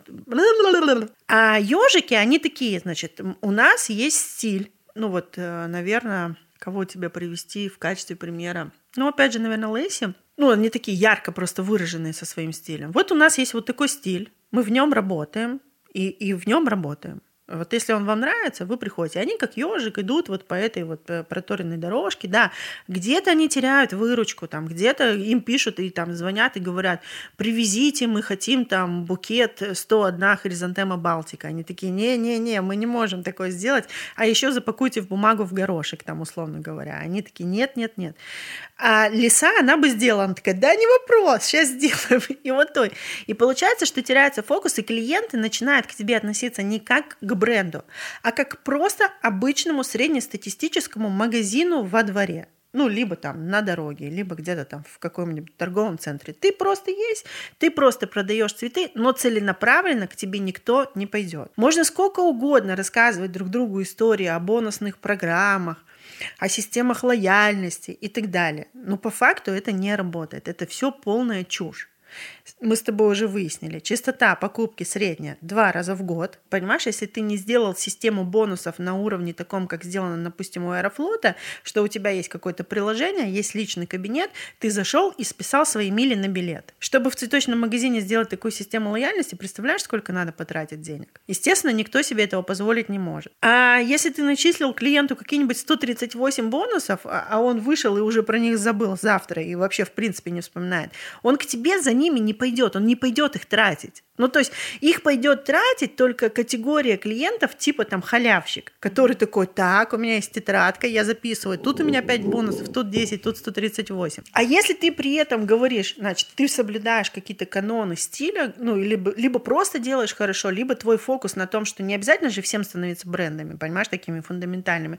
Ты можешь э, жить на том, что ты проторгуешь только супер свежим цветком. Вот твое позиционирование, супер качество. Ты принципиально принял для себя решение, у тебя чистота закупки там каждый день, у тебя всегда свежий товар и, соответственно, у него суперстойкость. И при этом там твоя система лояльности это всем клиентам ты даришь дисконтную карту 10% в подарок. Вот тебе человек пришел, купил букет, ты ему раз карту подарил все, человек начинает к тебе возвращаться. Даже если он сам не придет, он своему соседу даст. То есть они сидят, пьют кофе, он говорит, мне цветы надо жене купить. Он говорит, подожди, у меня же 10% есть, иди к этим сходи, у них свежие еще 10%. Он начинает работать как твой сарафан. Я же всегда говорю, наблюдайте за большими косметическими сетями. Ну вот возьмите там, не знаю, Латуаль, Ревгош, а, там, не знаю, Золотое яблоко. Золотое яблоко. У них у всех есть золотая карта 25%.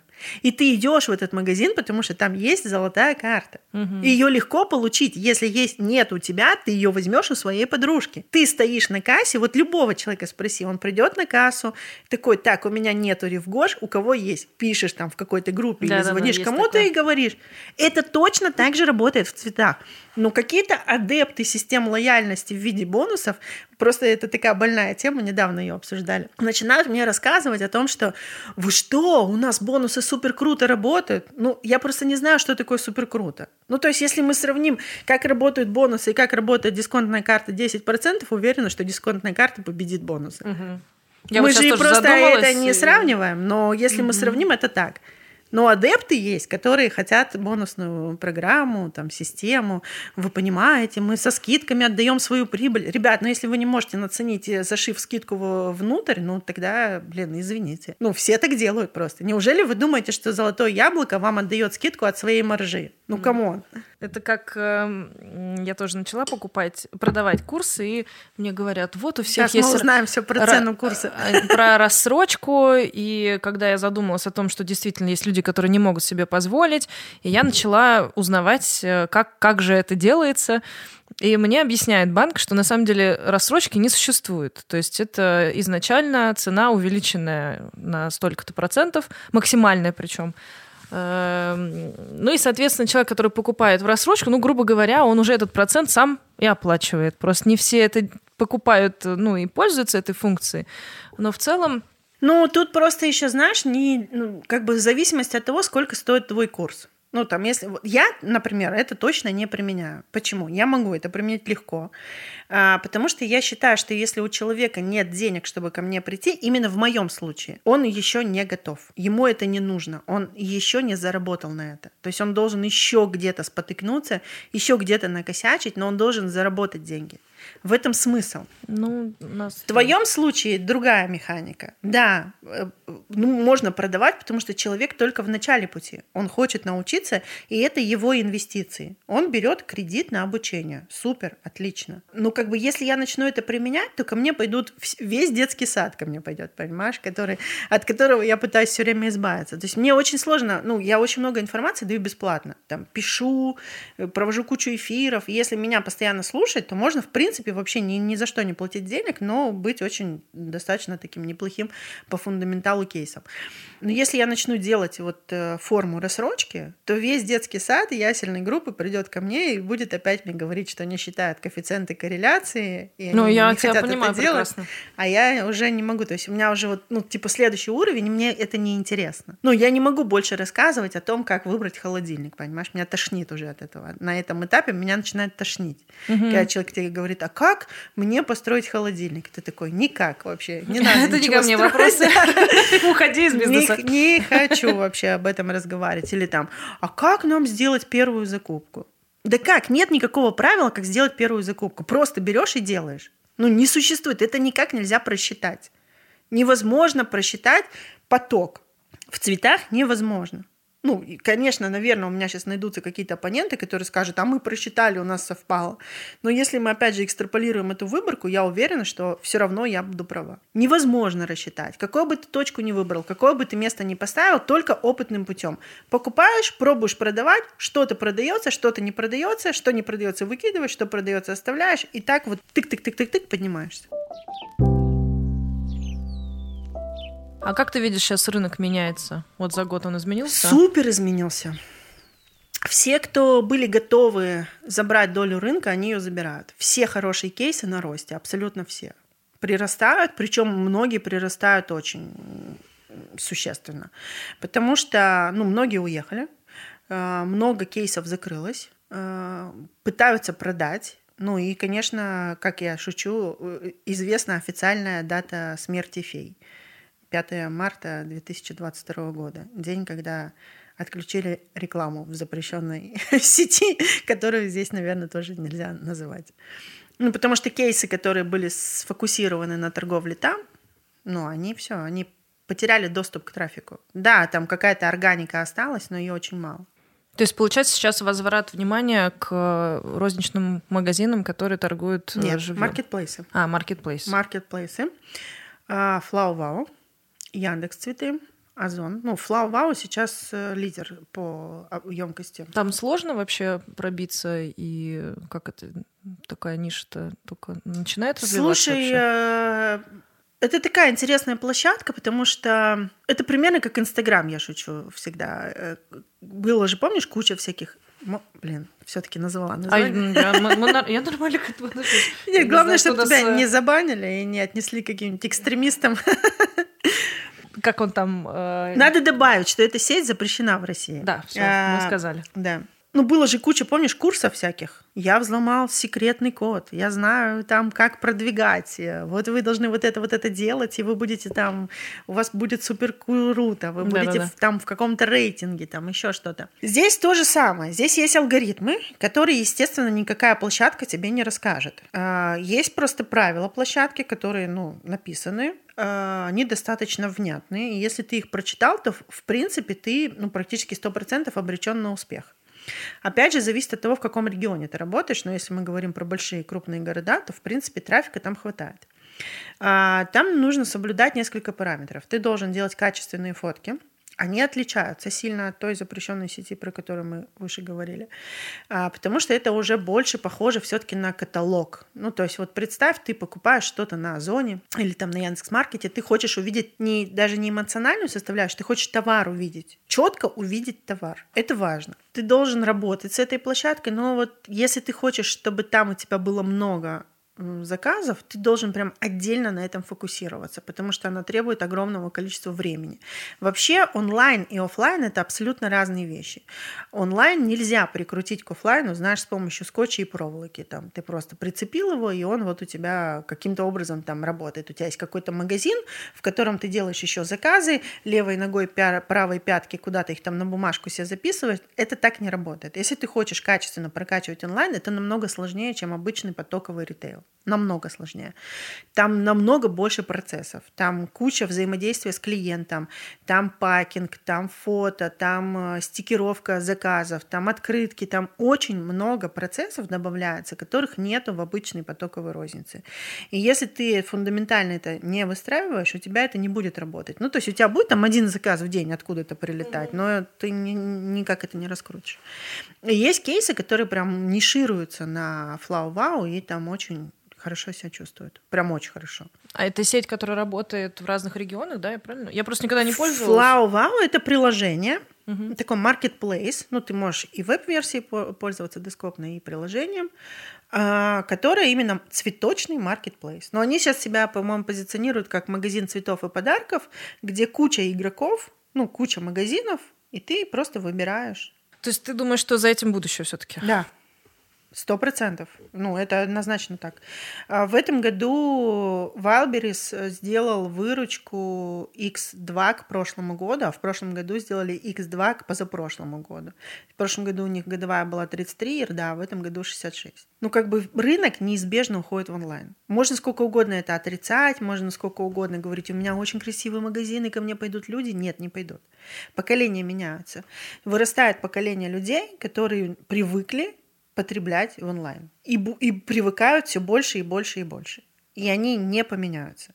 В перспективе ближайших 10 лет магазины, любые магазины, цветочные, там, эклерные, как, что хочешь, возьми, останется в формате такого очень крафтового подхода. То есть это такой собственник-производитель, такой ремесленник, брендом, да, да, личный бренд. Вот он сам что-то там печет или собирает, или шьет ботинки, ну вот что-то такое делает.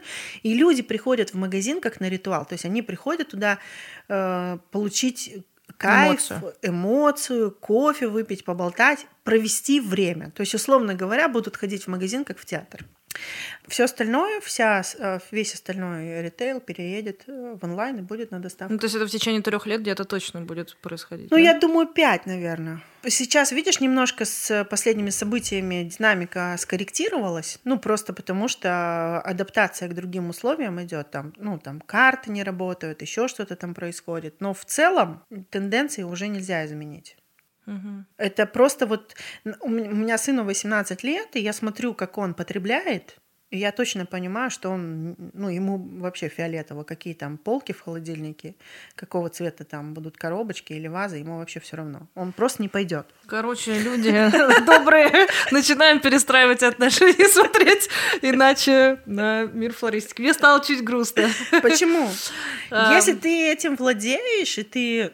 Ну, почему грустно? Просто задача в том, чтобы перестроиться. Не, крафтовые форматы останутся. Их не, будет нет, мало. тут, наверное, просто такая общая, скажем так, общее отношение, потому что я понимаю, как я сама изменила свое поведение, что я реже хожу в магазины, и я осознаю, что это в целом такая тенденция, которая нас захватывает. Ну, это, это неизбежно, да. это часть просто нашей жизни. К этому действительно нужно отношение. Да нет, можно сколько угодно собираться в кружках, знаешь, включать свечи и говорить, нет, мы верим, ну, это, красивый да, магазин решает. Принять. Нет. А потом, если мы говорим, допустим, по, ну, там, про Москву или Питер, ну, про крупные города, а, часто задают вопрос, а как э, там определить локацию, где открыть магазин? Супер ответ, вообще супер совет. Если у вас есть возможность снять магазин рядом со Вкусвиллом, снимайте. Эти люди считают трафик как боженьки. Я не знаю, как они это делают. Я не обладаю этими секретами. Ну, помимо того, что у них сильный бренд, они реально всегда встают на потребительской тропе. Просто я не знаю, как они это делают. Вот я знала всегда раньше, что Макдак круто считает, но теперь я наблюдаю за вкусвиллом, я понимаю, что все остальные это просто дети. Вот что-то они знают волшебное, и если есть возможность открыться рядом с ними, прям смело открывайтесь. Да, там будет чуть выше аренда, но вы реально получите огромный трафик. Сто процентов. У меня есть кейсы, которые работают рядом с Вкусвиллом, ну вот в практике моей. И это всегда очень успешные магазины. А как ты мотивируешь э, людей вообще? Вот э, ты кроме кнута прядика он используется? Слушай, да по сути я очень добрый человек на самом деле. Ну это я чувствую. Я э, у меня просто жесткий подход э, в чем? Я очень требовательный человек. Угу. То есть, если я говорю, надо делать, а человек не делает, то я, у меня правило простое: я с этим человеком не работаю. Ну, мне просто это не интересно. Для чего мне тратить время, чтобы просто слушать, как ты не сделал? Ну, мне интересно. Я же в такой аудитории работаю, которая хочет результат получать, и я хочу результат получать. Если говорить про сотрудников, которые у меня в найме работают, ну, не касательно цветочного бизнеса, а касательно инсайда, там у нас все четко. Ну, есть как бы требования, которые надо выполнять. И я никогда, я не работаю с людьми, которым мне надо что-то объяснять. Я никогда ни, никому ничего не объясняю. Я ставлю задачу. То есть надо сделать вот так.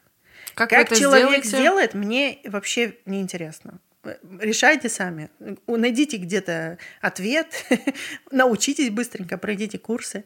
Я, в принципе, всегда эту практику применяла, и поэтому со мной в команде работают очень сильные люди невероятно сильные, которые стоят очень много денег. То есть у меня работают очень крутые дизайнеры, у меня работает супер-менеджер в, в Китае. Если, Даша, если ты это слышишь, тебе большой респект, привет и так далее. Они стоят очень много денег, потому что они супер автономны. Но как бы по-другому мне просто неинтересно. Я не готова тратить э, время на детей, которых надо воспитывать. Я уже это просто много раз прожила в своей жизни. Мне, ну, сейчас я понимаю, что для меня более экономически ресурсно выгодная модель, когда ты даешь задачу, и ее просто выполняют. А что тебе интересно вот в будущем, как ты видишь? У тебя есть обучение, у тебя написанная книга, у тебя есть свой собственный проект, который... Э, Упаковкой упак... занимается. Да, занимается да. упаковкой. А у тебя есть опыт э, в работах больших академий, да, там, школ. Что сейчас вот тебе бы хотелось охватить, э, в какую бы сторону цветочную пойти? Был, есть такой сегмент, который ты не охватила? Он тебе интересен? У меня была такая всегда идея, странная очень. Мне задавали этот вопрос часто. Первый раз, мне кажется, его задали, когда мы открывали Лейси Бёрд Академию, и к нам приходила какая-то девушка, наверное, ну, с какого-то инстаграма, я уже сейчас не помню, откуда она была, и она, типа, ну, промо делала. И она задавала вот вопросы, типа, как вы видите свою цель, для чего вот вы это делаете, и этим занимаетесь. Я тогда очень четко для себя сформулировала, что у меня такая мечта, чтобы рынок поменялся. Ну вот мне кажется, что в этом есть какое-то мое предназначение. Чтобы рынок э, вырос и э, как бы он стал другим. И ты, если ты можешь что-то качественно на этом рынке поменять, кому-то помочь, это ну, круто быть к этому причастным. С тех времен цель не поменялась. Но я точно убеждена, что много кто поменялся, и я это вижу. Я вижу, как рынок трансформировался, как люди выросли. Э, у меня даже вот в книжке в конце написано, я вспоминаю там вот эту вот э, стихийную истерику 2015-2014 год, когда это такой очень сырой рынок, все вот какое-то такое непонятное, неструктурное, несистемное, все что-то бегают, закупают, продают, вот, вот это какая-то каша. И сейчас это прям, ну, очень много классных кейсов с хорошим реально фундаменталом, с хорошим оборотом, которые понимают, что они делают, зачем они это делают. И мне кажется, в этом есть э, какое-то, ну, что-то важное, какая-то миссия. Поэтому не знаю, я не могу тебе сказать, что у меня есть мечта открыть академию. Нет, нет такой мечты. У меня был такой выбор. Когда я ушла из МФС, у меня был выбор. Мне нужно открыть э, обучающий проект или мне нужно э, открыть проект, который не будет связан с обучением, будет заниматься э, каким-то, какими-то продажами и не будет связан своим именем. Ну, то есть он должен быть автономным. Все, и я такая, нет, я не хочу обучающий проект, там мало денег, в перспективе там мало денег, потому что емкость маленькая. То есть ты открываешь, это 3-5 лет, ресурс выработается. Я пойду делать э, все-таки продукт. Я пошла делать инсайт, и мне кажется, получилось. У нас один из таких ну, у меня один из классных проектов на рынке с точки зрения упаковки. Мы долго нишировались только на цветах, специализировались на том, что мы привозили э, всякие разные крутые штуки, разрабатывали именно для упаковки букетов, э, много печатали своих принтов, э, своих цветов. А сейчас мы упаковываем не только флористов, мы много кого упаковываем, возим все, что угодно, начиная там пакеты для каких-нибудь толстовок и заканчивая mm. какими-нибудь коробочками для ошейников. Ну, то есть мы можем изготовить все что угодно, мы много рисуем, делаем брендбуки, и вот, ну, как бы открылась, наверное, такая новая грань во мне. Ну, мне всегда это нравилось. Тут я начала рисовать и как бы освоила иллюстраторы, фотошоп и все редакторы, которыми пользуются. И, в принципе, ну, как бы абсолютно владею на таком достаточно неплохом уровне. То есть я пошла на курсы, закончила, отучилась. Ну, можно сказать, что я такой среднестатистический дизайнер. Я не талантливый дизайнер, но какой-то дизайнер. Ну, конечно, слушай, твой путь... Эм, во-первых, мне очень приятно, когда герои, которые приходят ко мне, э, рассказывают историю так, что мне практически не надо не задавать вопросы. Я просто сижу, слушаю, вдохновляюсь, удивляюсь каждый раз. Вот ты спрашивал, для чего мне подкасты? Вот для этого удивления. Это мой наркотик, это моя возможность вообще видеть, как рынок действительно меняется через людей, что один человек очень много может сделать для того, чтобы изменилась целая индустрия. Да. И мне радостно от того, что я могу дотянуться через подкаст и показать другим людям философию этого человека, мысли, ценности, которые его ведут по жизни, и познакомить, познакомить, э, удивить, вдохновить этим путем других людей, которые, возможно, в этот момент делают выбор вот. Я думаю, что... Согласна. Я вот э, сейчас еще подумала, такая думаю, так кто-то же еще, наверное, оказал влияние. Мне бы очень еще хотелось про одного человека тебе сказать, который, мне кажется, очень много мне дал. Угу. Есть такой персонаж на цветочном рынке э, Андрей Николаевич Жуйков. Я думаю, что многие люди его знают. Э, компания «Премьер» Flower Straight, э, теперь еще и журнал «Цветы». А, нет, не цветы, цветоводство. Я хотела с цветоводством. А, это он? Да, О, это, это уникальный человек. А, у меня был была возможность общаться с ним достаточно плотно на протяжении нескольких лет. Я не могу сказать, что это была какая-то форма обучения. Нет, это скорее был такой взаимный интерес. То есть он мне что-то рассказывал, я ему что-то рассказывала. И вот ну, он реально мне на очень многие вещи открыл глаза и заставил по-другому на эти вещи смотреть совершенно талантливый человек. Ну, мне даже кажется, что вот есть два человека, которые обладают уникальными вещами, вот которых у меня точно никогда не будет. Вот первый человек это Полина Ченцова, которая обладает уникальным чувством цвета. Я никогда в жизни больше, ни до, ни после, не встречала человека, который настолько видит и понимает цвет. Никогда. Я не могу это объяснить, но это феномен, это вот ну, какой-то врожденный дар. И второй человек это Андрей Николаевич Жуков, который обладает уникальной интуицией маркетинговой. Он настолько чувствует тренды и тенденции рынка, что когда он тебе что-то говорит, а через два года это происходит, ну вот два года назад ты его слушаешь и думаешь, да ну бред вообще, да ну да нет, да такого не будет. Я очень хорошо помню, когда там а, ну, лет пять, может быть, даже больше назад он говорил, надо заниматься фермерством. Фермерство это вообще фермерские цветы это тренд. Тогда не было вообще никаких, ни одной фермы, никакой грядки, никто про это не думал, никто не бегал там, не размахивал флагом и не говорил, давайте сажать георгины. И вообще про это не было даже речи, ни одного слова не было про ферму. Как он это знал, как он это понял, я не знаю. И таких вещей очень много таких примеров. Поэтому, Андрей Николаевич, если вы вдруг это слушаете, вам тоже большой привет и большое спасибо. Правда, вот э, это ну, про, а, такой а я не большой просто, след. Я просто, я с удовольствием бы попросила попросилась, э, попросила его стать героем, а сейчас они еще в Москве, они существуют просто из-за того, что их... Не, э, премьер существует помещение как бы утилизировали, поэтому я не Нет, понимаю. Нет, они же там они... же сидят, они там сидят, они только чуть-чуть только... дальше, в соседнем помещении. А, просто как-то я немножко, видимо, не дохожу из-за того, что там все развалено, я как будто бы... Ну, я тут, я же, видишь, я же не занимаюсь закупками, но нет, они существуют. Я иногда просто езжу домой покупать все цветы, и ага. там иногда к ним, бывает, заглядываю. Ага. Я надеюсь, у меня будет возможность через э, кого-то к нему выйти. Я думаю, Андрей Николаевич нас послушает и сам тебе позвонит. Я, на самом деле, мы уже будем э, заканчивать, потому что действительно подкаст э, безумно интересный. Я уже сидела и думала, так, сейчас я буду, вот ты уйдешь, я буду пролистывать твою книгу, прочитывать. А, он мотивирующий, очень четко такой дающий понять вообще, а, что каждый сегодня должен сделать выбор, куда идти, какие шаги предпринимать, и это как раз действительно про возможность нам сегодня меняться, потому что время меняется, и оно диктует свои правила, и нам нужно уметь очень быть пластичными. Поэтому такие люди, которые нам приходят на пути, я думаю, не просто так.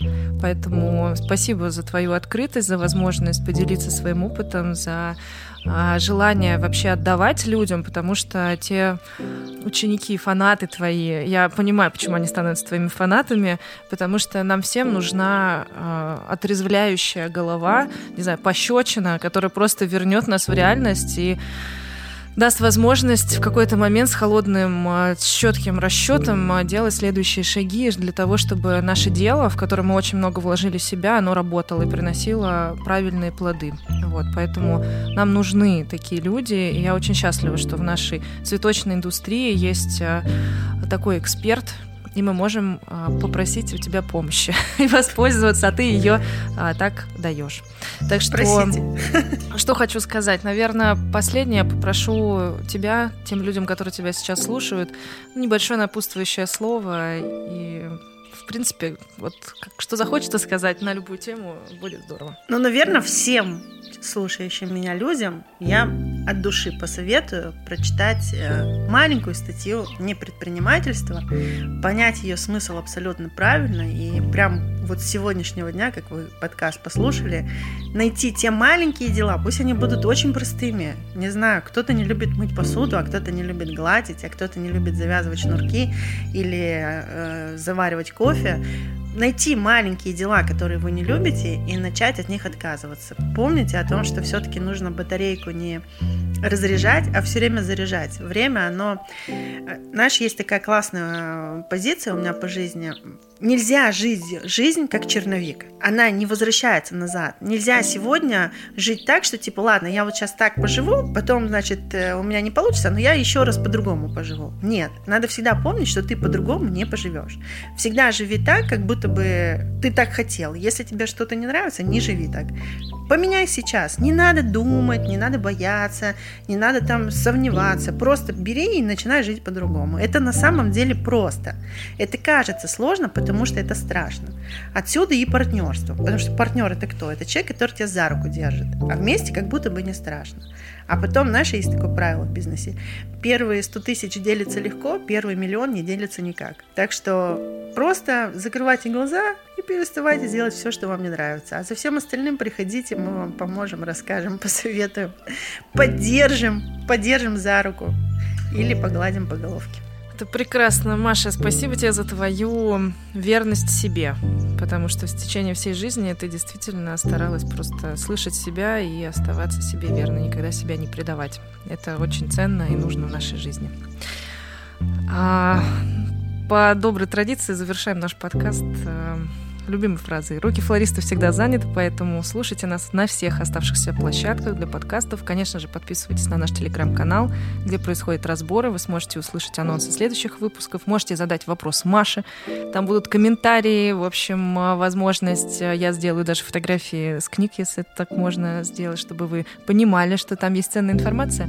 Это не реклама, это возможность просто познакомиться с даже человеком. ссылку не дадим. Вот, да. Вот. И, конечно же, подписывайтесь подписывайтесь на YouTube канал, потому что там есть видеоверсия. Маша, тебя фотография, которая тебе нравится. Вот, и мы сможем как раз через YouTube-версию тоже Ну и все-таки, если хотите про демографию, тоже пишите. Мы подумаем и что-нибудь э, придумаем, я думаю. Видите, Маша открытая. Все э, будет доступно, только изъявите желание. Так что увидимся в следующем выпуске. Спасибо за то, что нас слушали. Всем пока. Пока.